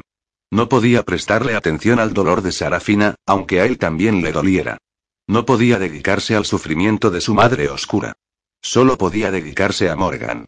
Esto es todo, por mi culpa susurró ella. ¿Por qué hiciste esto, Morgan? ¿Por qué? Ella sacudió la cabeza. Estabas muy débil, y creí que podrías morir. ¿Y no se te ocurrió que tú podrías morir mucho más fácilmente que yo? Entonces se arrodilló de nuevo a su lado y la abrazó. No. Tú pensaste que yo no dejaría que ocurriera. Y no voy a permitirlo. Entonces la tomó en brazos y la llevó por el pasadizo hacia la salida. Los diarios susurró ella. Debes traerlos, Dante. Y tienes que ir a la casa por los demás. Podemos hacerlo juntos, cuando estés bien. Están en la caja fuerte, en el despacho. La combinación es el año en que te encontré. 1997. No voy a dejar que mueras, Morgan se sentía muy débil, más y más a cada segundo que pasaba, pero tenía que salvarla. No es culpa tuya, Dante murmuró Morgan. Él salió de la cueva y se las arregló para subir hasta la explanada de hierba como pudo, con ella en sus brazos. Después empezó a andar hacia la casa. Dante. No. No me lleves con ellos. Quiero quedarme contigo. Morirás sin ayuda, Morgan. Entonces, moriré en tus brazos. Tomaré mi último aliento contra tus labios. Dante, no me lleves allí. Él se detuvo y miró a la mujer que había arriesgado su propia vida para salvarlo y que había confiado en él, entregándose por completo. Nunca había creído que nadie pudiera amarlo de aquella forma. Su propia familia le había vuelto la espalda, y había vivido su vida sin confiar en nadie. Sin embargo, sí confiaba en ella, y se dio cuenta, demasiado tarde, de que sabía que podía hacerlo mucho antes de que ella le entregara los diarios. Antes de que se hubiera dejado la vida intentando salvarlo a él. La quería. Se inclinó y la dejó en el suelo. Suavemente, con ternura, la besó. Vive, por mí, Morgan. Solo una noche, para que pueda alimentarme y fortalecerme de nuevo. Después volveré por ti, te lo juro. Nadie podrá impedírmelo. La besó de nuevo, pero se dio cuenta de que ella había perdido el sentido. Entonces oyó las voces de sus amigos, que salían de la casa con linternas, llamándola. Levantó la cara y los llamó. Aquí. Está aquí. Y empezó a andar hacia el acantilado. A los tres pasos, sintió una flecha en la pierna, y un dolor insoportable lo derribó al suelo. Notó que la sangre se le escapaba por la herida, y a los pocos segundos, alguien lo sujetó por el hombro. El hombre de las cicatrices lo miró y sonrió. Oh, Dios dijo Max, arrodillada al lado de su hermana. Morgan yacía en el suelo, envuelta en seda blanca, con las dos marcas en el cuello. ¿Las veis? ¿Estáis viéndolas? A su lado, Lidia asintió y tartamudeó. Las veo. No puedo creerlo, pero las veo. David no podía decir nada.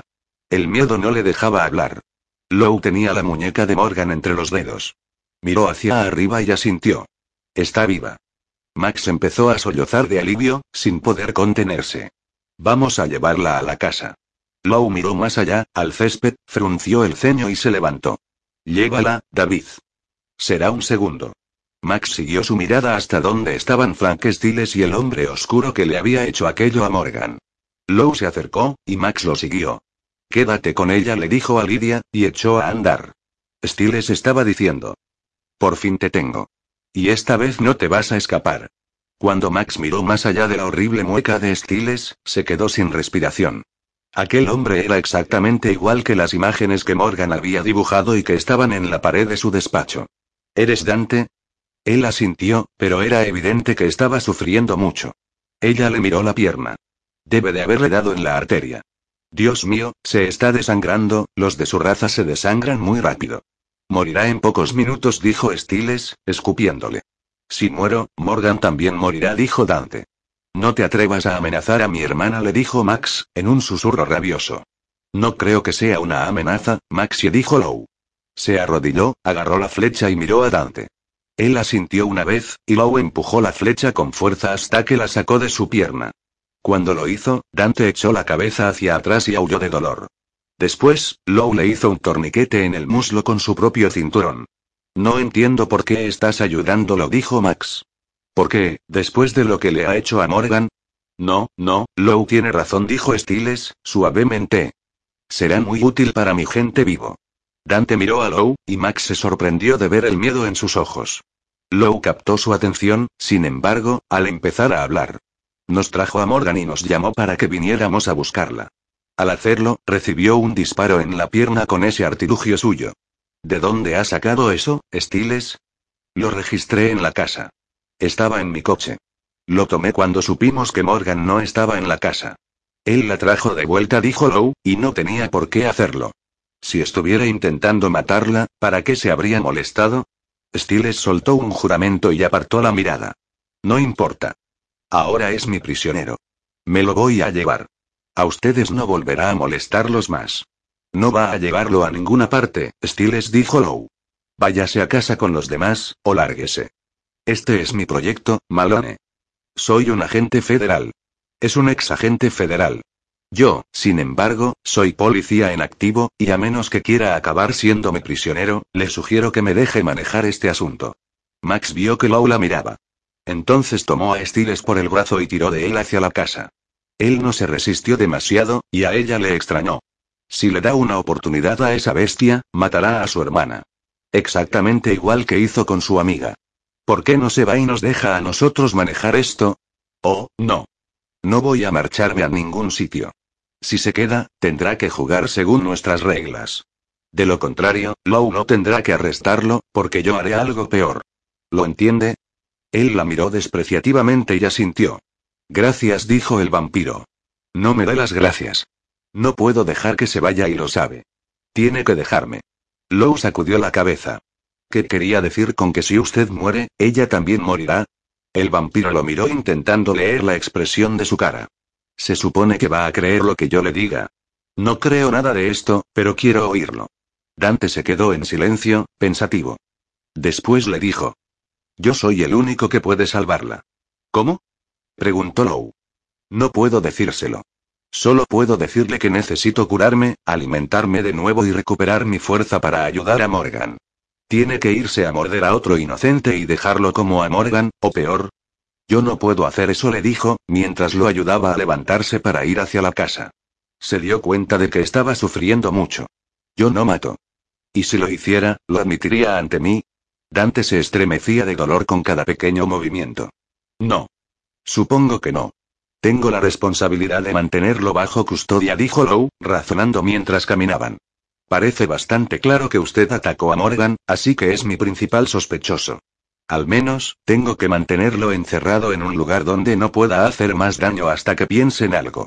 Dante suspiró, pero Lowe no supo si fue por desesperación o por docilidad. Lo único que tienen que hacer es mantenerla con vida, dijo. ¿Se da cuenta de lo enferma que está? Aunque sobreviviera esta noche, no duraría mucho más, el vampiro cerró los ojos. Prométame que la mantendrán con vida, Lou asintió. Haré todo lo que pueda. El vampiro asintió. Después, dijo. Parece usted un hombre decente, para ser un mortal. Eso hace que lo sienta aún más, Lou frunció el ceño. Sentir que, entonces sintió algo como un puño, pensó, aunque le pareció una bala de cañón, en la cabeza, y cayó al suelo sin sentido. Todos estaban alrededor de Morgan, que, tumbada en el sofá del salón, gemía y murmuraba cosas sin sentido, y mencionaba el nombre de Dante cada instante. A Max se le estaba rompiendo el corazón. Miró hacia el vestíbulo al oír que la puerta se abría. Low entró, solo. ¿Low? Lo siento, dijo, frotándose la cabeza. Ha conseguido escapar. Una retaíla de maldiciones invadió la habitación, y Max clavó los ojos en Stiles, que había estado sentado en las sombras, observándolo todo. Tomó su ballesta del suelo y se dirigió hacia la puerta. Lowe se interpuso en su camino. No es cosa suya, le dijo. Él volverá a matar si se lo permitimos. Tiene que hacerlo, porque de lo contrario, él mismo morirá. Ya ha visto lo débil que estaba. No creo que vaya a matar a nadie, dijo Lowe. Miró a Max y continuó. Podría haber matado a Morgan, y podría haberme matado a mí ahora mismo, si hubiera querido. Lowe, ¿y qué pasa si estás confundido? Le susurró Max. ¿Y si no? Le preguntó Lowe. Max, dice que puede salvarla. ¿Qué pasa si es él el que está diciendo la verdad? Oh, por el amor de Dios. ¿De verdad lo cree? ¿Cree en la palabra de una bestia antes que en la mía, que soy de su raza? Señor Stiles, no creo que Manata Habitación sea de su raza, dijo Lidia. David Sumner la miró, y después miró de nuevo a Stiles. Lidia, no puedes estar de parte del vampiro en esto. Dios, mira a Morgan. Estoy mirándola, David. Y estoy escuchándola, también. Ella lo quiere. Está nutriéndose, y solo puede pensar en él. ¿Eso no te dice nada? Me dice que está en trance, como Stiles nos ha explicado. O que Stiles está mintiendo y Morgan sabe la verdad, replicó Lidia. David se puso de pie de un salto. Le ha hecho dos agujeros en el cuello a tu hija, por Dios, Lidia.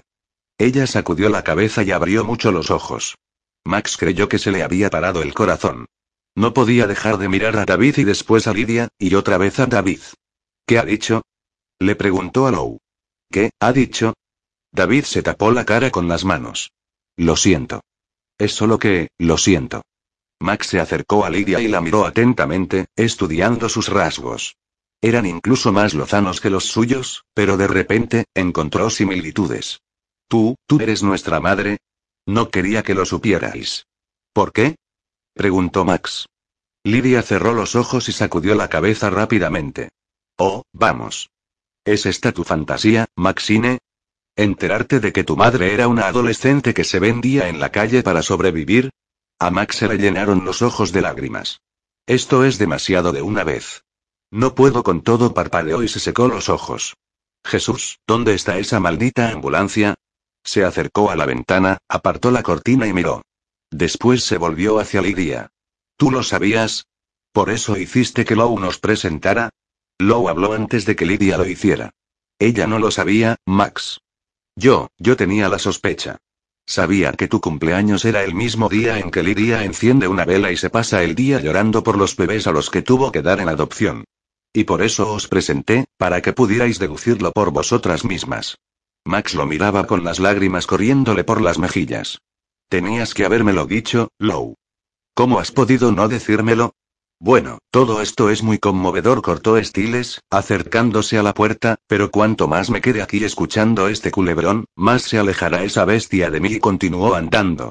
Lou le cortó el paso de nuevo. Quítese de mi camino, Malone. Deme la ballesta. Stiles esbozó una sonrisa malvada y sacudió la cabeza. Tómela usted, si puede. Sin darle tiempo a que dijera nada más, Lou sacó su pistola y se la puso al hombre en el estómago con un movimiento suave. Puedo. Démela. Stiles puso las manos por encima de su cabeza y Lou le quitó la ballesta de una de ellas. Entonces, Stiles lo miró fijamente, pero volvió a su sitio. En aquel momento, se oyó una sirena en la lejanía, y a los pocos segundos, la ambulancia había llegado a la puerta de la casa. Lowe guardó el arma y abrió la puerta para que pudiera entrar el equipo médico. Max se quedó allí, observando cómo ocurría todo, pero sin ver nada. Estaba desorientada, confusa y furiosa. Y Lowe se acercó a ella para abrazarla. Parece que estás en estado de shock. Deberías habérmelo dicho, Lowe. Ya tenías suficiente. No me digas tonterías, respondió ella. Mentalmente, repasó los sucesos de los últimos días. Había descubierto que tenía una hermana gemela que se estaba muriendo. Había visto a su mejor amiga en coma por un disparo. Había descubierto que su madre natural era una ex prostituta con el corazón de oro. Y aquella misma noche había conocido a un vampiro. Ve al hospital con tu hermana, y protégela de él. ¿De Dante o de Stiles? De los dos. Mejor dicho, no te preocupes por Stiles. Lo mantendré a mi lado. ¿A dónde vas a ir? A buscar a Dante. El médico y los enfermeros habían puesto a Morgan en una camilla e iban a llevarla a la ambulancia. Max los observó durante un momento, y dijo. Low, acabas de impedir a Stiles que vaya tras Dante, algo por lo que podría darte una patada. ¿Y ahora vas a ir tú mismo tras él, y llevarte a Stiles? Yo no quiero que Stiles lo cace como a un animal, y que lo mate, o algo peor. Eso no es lo que yo voy a hacer. No, vas a atraparlo como a un ser humano, ¿verdad? Vas a leerle sus derechos. Low bajó la cabeza. Sí, algo así. Ha intentado matar a mi hermana, y no es un ser humano. Lo sé.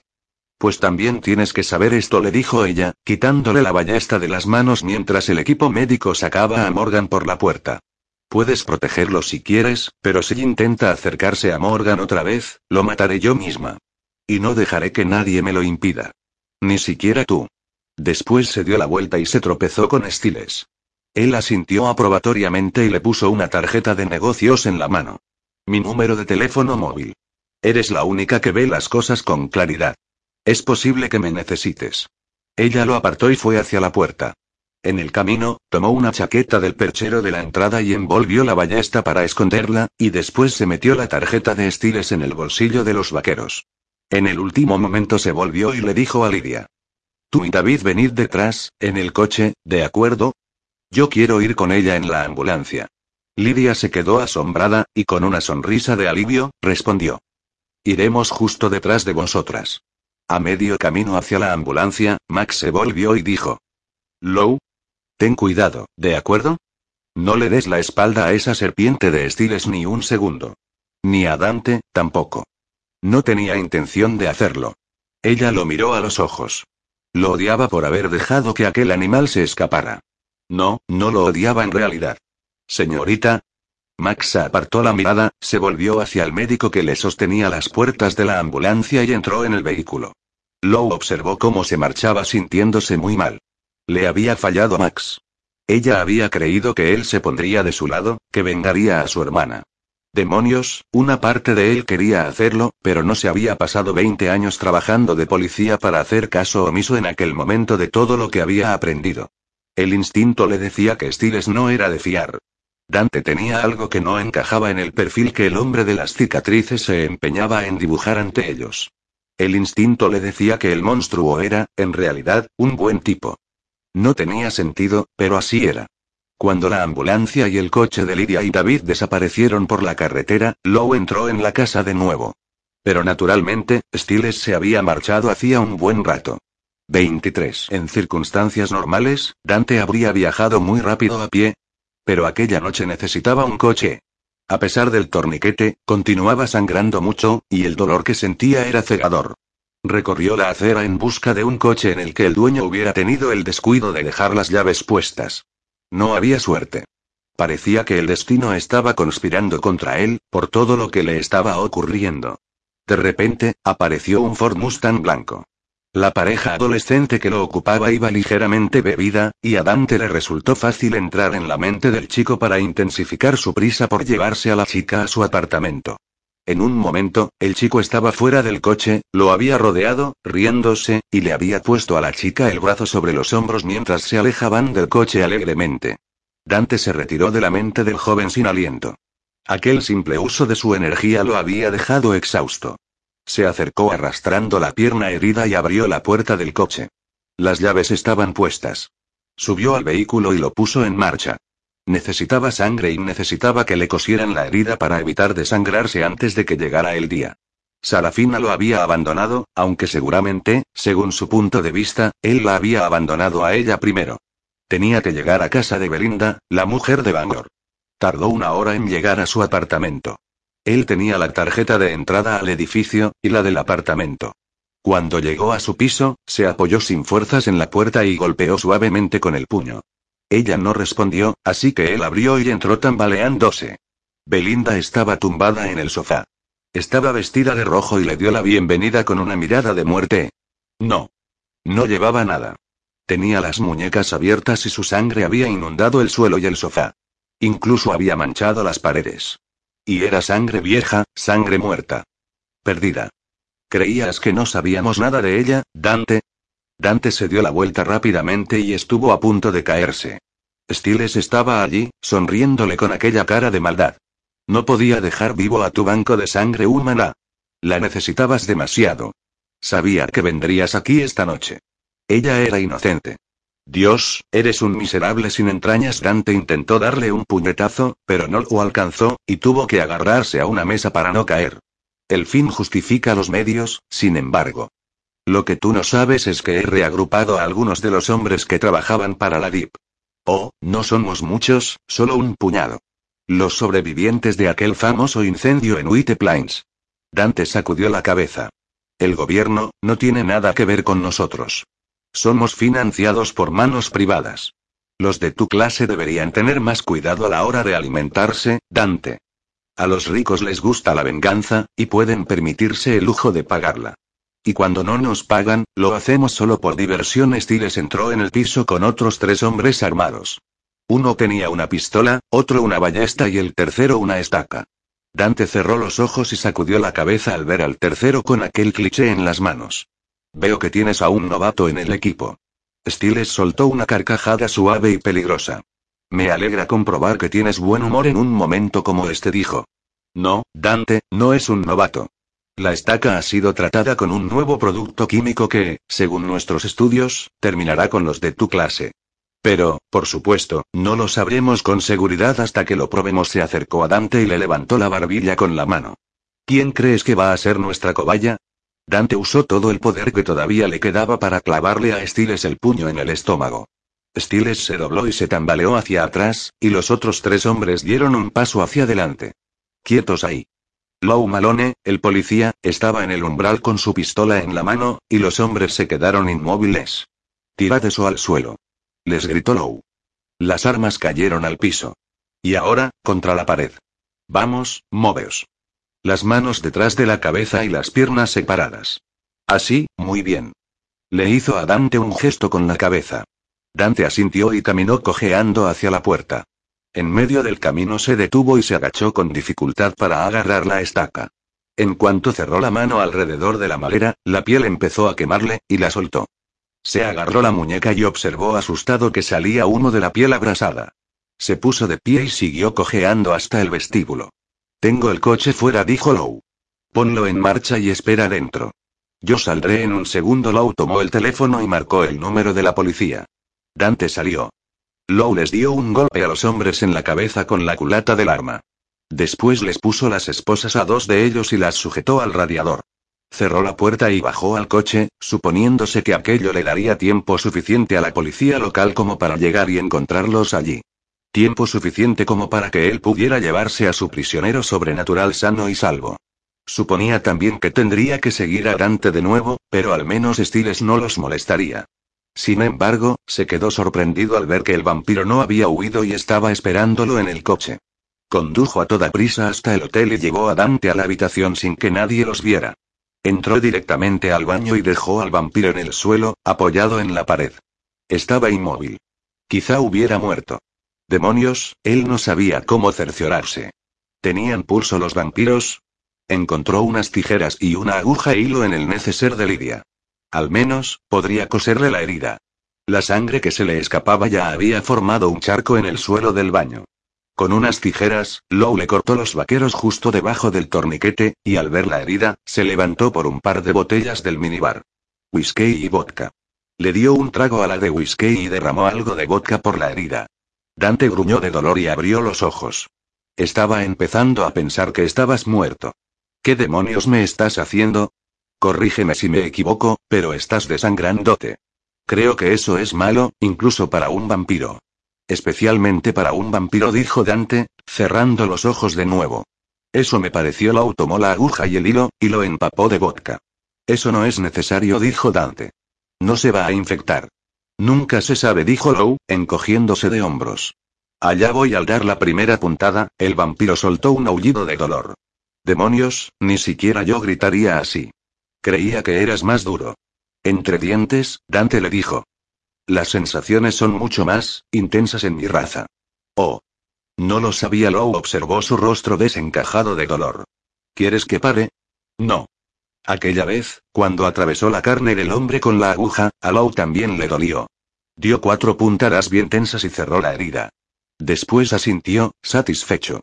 Hay otra igual, al otro lado consiguió decir Dante. Dios Low tomó la botella de vodka, se tomó lo que quedaba y ayudó a Dante a darse la vuelta.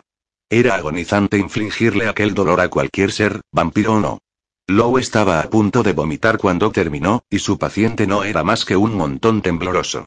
Sin embargo, los puntos resistieron, incluso cuando Low lo ayudó a meterse en la bañera para quitarle la sangre como pudo. Después lo secó con una toalla y lo llevó a la cama. Se imaginó que si Dante sobrevivía aquella noche, estaría bien. De su conversación anterior había llegado a la conclusión de que los vampiros se curaban durante el día, mientras dormían. Él se fue a limpiar el baño y después se acomodó en una silla al lado de la cama, con la intención de velar al vampiro hasta que saliera el sol. Iba a ser una noche muy larga. Suspirando, llamó al hospital y pidió que le pusieran con Max. Su voz, cuando respondió, sonaba ahogada. Cansada y vieja. Demasiado vieja como para ser la de una chica tan joven. Quería decirle algo que la hiciera sentirse mejor. Quería confortarla, pero no sabía cómo. ¿Qué tal está Morgan? Cuando formuló la pregunta, se dio cuenta de que era una estupidez. ¿Cómo iba a estar? Le están dando suero, pero no pueden hacerle una transfusión porque no encuentran donantes. Y lo necesita, o morirá, dijo, y se le quebró la voz. Lo siento, Max. ¿Lo has encontrado? ¿Adante? Sí. Tampoco está muy bien. He hecho lo que he podido. Ahora está descansando. ¿Y Stiles? Él y unos amigos suyos pasarán la noche con la policía local, si todo va como yo he planeado. No creo que nos molesten, al menos, hasta mañana por la mañana. Quizá más tiempo. Así que mi hermana está a salvo esta noche. Que yo sepa, sí. Hubo un silencio en el otro lado de la línea. Max, siento haberte fallado. Ella no respondió. Él bajó la cabeza, intentando pensar en una forma de romper el silencio. Finalmente, él dijo. Estoy en la suite. ¿Tienes el número, verdad? Sí. Yo voy a vigilar a Dante hasta que se haga de día. Según tengo entendido, de día no será ningún problema, ¿verdad? Por lo que he leído en esos expedientes, no. Entonces, lo dejaré a oscuras y mientras pensaremos qué hacer después. ¿De acuerdo? De acuerdo. Si necesitas algo, llámame. No necesito nada. Aquello le dolió. Parecía que ya no confiaba en él, como si al fallar le hubiera caído de su pedestal. Bueno, él tomó aire y suspiró. Buenas noches, Lou. El silencio le pareció asfixiante. Suspirando, él colgó el auricular en el teléfono. Después dio otra vuelta por la suite, asegurándose de que la puerta y las ventanas estaban bien cerradas. Después tomó las dos botellitas de alcohol vacías y las puso frente a la puerta. Si alguien abría, se caerían y se golpearían una contra la otra, y lo despertarían si se dormía. Finalmente volvió a la habitación, se sentó en una silla junto al vampiro herido y cerró los ojos. Estás siendo muy dura con él, ¿sabes? Maxine se dio la vuelta en el mostrador de enfermeras de la UCI y vio que Lidia estaba mirándola fijamente. ¿Es un consejo maternal o una opinión? Lidia se estremeció. Supongo que, desde tu perspectiva, me lo merezco. Max suspiró al sentir una punzada de culpabilidad. Sin embargo, intentó hacerle caso omiso. ¿Cómo está Morgan? Igual dijo Lidia, y bajó los ojos. Sin embargo, Max se dio cuenta de que los tenía enrojecidos, como si hubiera estado llorando toda la noche. Dios, esperó tener la oportunidad de contárselo. ¿Que tú eres su madre? Le preguntó Max. Ya tuviste la oportunidad, Lidia, pero no nos dijiste ni una palabra. Ni a Morgan, ni a mí. La mujer levantó la cabeza. Espero tener la oportunidad de decirle que la quiero. Eso es todo. No tenía intención de deciros el resto. Max se tragó el nudo de culpabilidad que tenía en la garganta. ¿Por qué? Creí que ya te lo había explicado. ¿Cómo te sientes al saber que tu madre era una prostituta? En aquella ocasión, la que se estremeció fue Max. Fue como si la mujer la hubiera abofeteado con sus palabras. Estás avergonzada de lo que eras. No, no estoy avergonzada. Pero sabía que tú y tu hermana sí lo estaríais si lo supierais. Nos conoces tan bien como para saberlo, aunque solo hayan pasado unos días. En aquel momento, una enfermera se acercó, y las dos se quedaron silenciosas mientras ella ordenaba unos papeles. ¿Le importaría pasarme las llamadas al teléfono de la habitación de mi hermana a partir de ahora? Lo siento, no hay teléfonos en las habitaciones de la UCI. Pero hay un teléfono en la sala de espera, y también una televisión. Está justo al final del pasillo de la habitación de su hermana. Ella asintió. Si recibo otra llamada, ¿podrían pasármela allí? Claro. Max miró a Lidia, inclinó la cabeza y se dirigió hacia la sala de espera. Cuando pasaron por la habitación de Morgan, a través del cristal, vieron a David sujetándole la mano y hablando con ella. Misma escena, diferente hospital, murmuró Max. Aquí es. Max miró a Lidia, que estaba sujetando la puerta de la sala. Entraron, y Max vio una máquina de café, una televisión y una radio. También había un teléfono, varias sillas y dos sofás, y una mesa de centro. Max se sentó en uno de los sofás, y Lidia echó unas cuantas monedas en la máquina de café.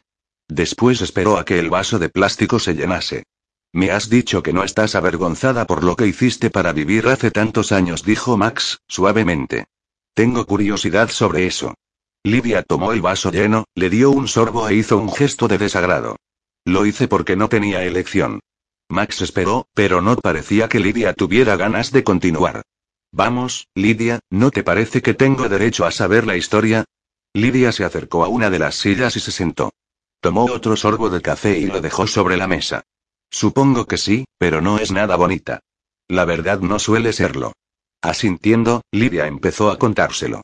Cuando tenía 10 años, mi padre murió. Cuando tenía 11, mi madre volvió a casarse. Mi padrastro era un hombre violento. Max pensó que aquello sonaba frío y clínico. ¿Te pegaba? Me pegaba y abusaba de mí.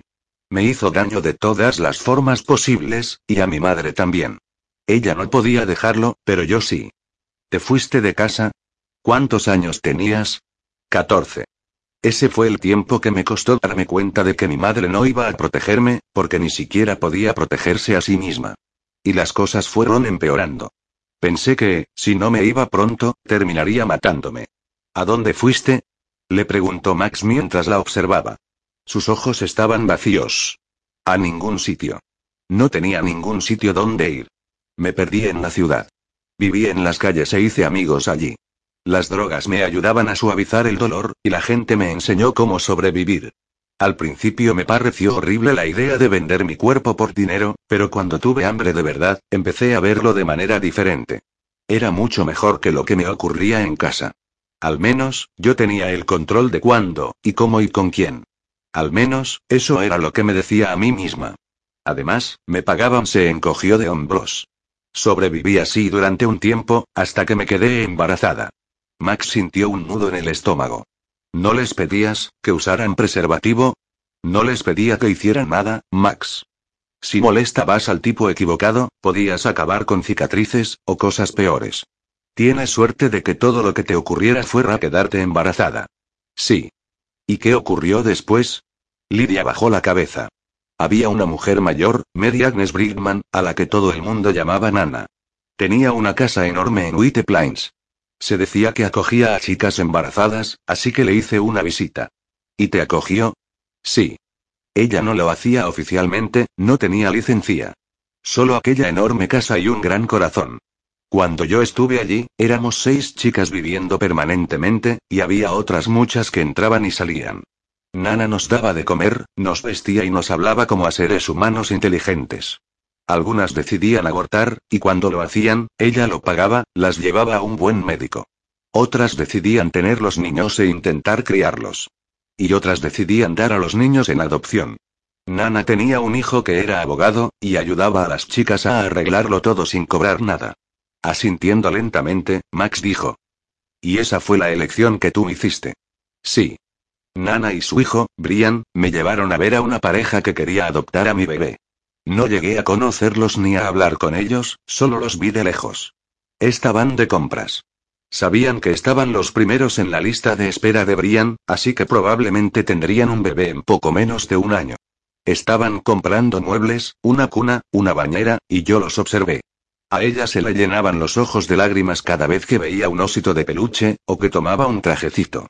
Y él le decía algo divertido, bromeaba sobre los nombres o alguna cosa así hasta que ella sonreía de nuevo. Parecían, tan buenos. ¿Sabes? Agradables. Normales. Y aquella mujer, Dios, quería tanto un hijo, Lidia tomó aire. Aquella noche, Brian me enseñó algunas fotos de su casa, aunque no me dijo dónde estaba, y yo no sabía que era en White Plains. Sabía que seríais felices allí. Max tenía ganas de llorar. Pero no nos quisieron a las dos. No tuvieron la oportunidad de elegir eso. Cuando supe que iba a tener gemelos, Brian dejó que yo pensara que las dos iríais a la misma casa, pero no fue así. Él hizo que tu hermana fuera a otra casa. ¿Por qué? Oh, pensó que estaba haciendo algo bueno. Querría ayudar a un amigo suyo de la costa oeste que quería tener un hijo desesperadamente. No creo que quisiera hacerle daño a nadie, pero lo hizo. Yo no supe la verdad hasta que Nana murió, nueve años más tarde. Ella lo había averiguado, y estaba furiosa con su hijo por ello. Me dejó su casa, con la justificación de que me habían engañado cuando ella solo había querido ayudarme, y que me debía aquella reparación. Y tú continuaste con su trabajo, dijo Max. Lo he hecho mientras lo compaginaba con otros trabajos. Trabajos legítimos. Una de las condiciones que Nana ponía a la hora de ayudar a chicas como yo era que no volviéramos a esa vida, y yo fui una de las pocas que lo consiguió. Kimbra también. La conocí en casa de Nana. Cuando Nana murió y me dejó la casa, yo sabía tanto de llevarla como ella. Y resultó que Kimbra tenía una gran cabeza para los negocios.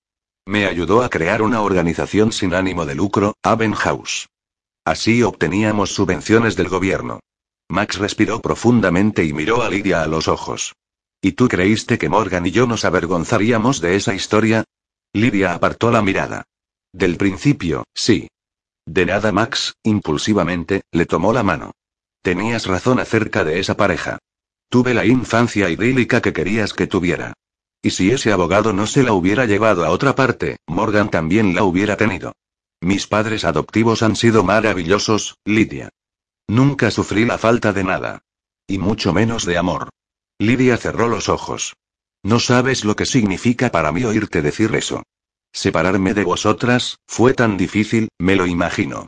Pero creo que hiciste lo correcto, y te estoy muy agradecida. Lo correcto para ti, quizá, pero no para Morgan, las dos miraron al otro lado del pasillo. Lidia dijo. Voy a sentarme con ella durante un rato. Lidia se levantó. Entonces, Max se levantó también y, con algo de torpeza, le dio un abrazo. Lidia la apretó fuerte, y después la soltó. Creo que voy a volver a llamar a Lou. Buena idea asintió para darle ánimos y salió al pasillo. Lou estaba dormido en la silla con la cabeza colgando hacia un lado y la oreja presionada en el hombro. Algo lo despertó. Dos cosas. Una fue el sonido del teléfono. La otra fue la voz de Dante. Y venía desde muy cerca. Justo al lado de su cara. Siento mucho tener que hacer esto, Malone, pero no tengo elección. Lou abrió los ojos y vio al vampiro inclinado encima de él. Extendió los brazos para apartarlo, pero la silla se cayó hacia atrás y Dante cayó encima. Hundió los colmillos en la garganta de Lou, mientras él luchaba desesperadamente por quitárselo de encima. Lou agitó un brazo y golpeó la mesilla de noche. El teléfono cayó y se descolgó, y Lou escuchó vagamente como una voz repetía su nombre. Dios. Dijo, apretando los dientes contra la sensación de que le succionaran la sangre. Te he salvado la vida. Intentó gritarlo, pero no fue más que un sonido débil. Te ayudé. Le latía el corazón más de lo que él consideraba saludable, y aún así continuó luchando para quitarse a la criatura de encima. Sus esfuerzos fueron inútiles. Finalmente, Dante levantó la cabeza y dejó a Lou apoyarse en el suelo. Todavía estás ayudándome, le dijo. Parecía, diferente. Más fuerte. Le brillaban los ojos, y tenía la cara llena de vida. De mi vida, pensó Lou. Dante se limpió la boca con el dorso de la mano. Después levantó a Lou del suelo y lo dejó sobre la cama. Se volvió, tomó el auricular del suelo y se lo puso en el oído. Tu novio te necesita, Max. Está esperándote en el hotel. Será mejor que te des prisa. No me he bebido toda su sangre, pero tenía mucha sed. Y colgó el teléfono. Lou gimió e intentó alcanzarlo. Sabía muy bien lo que pretendía el vampiro. Quería que Max se alejara de su hermana para poder acercarse a él. Maldito. Dante lo miró y le dijo. De verdad, lo siento mucho. No hay otra manera. Lou intentó sentarse mientras Dante se daba la vuelta, pero solo consiguió incorporar un poco el cuerpo antes de caer hacia atrás de nuevo, en la oscuridad.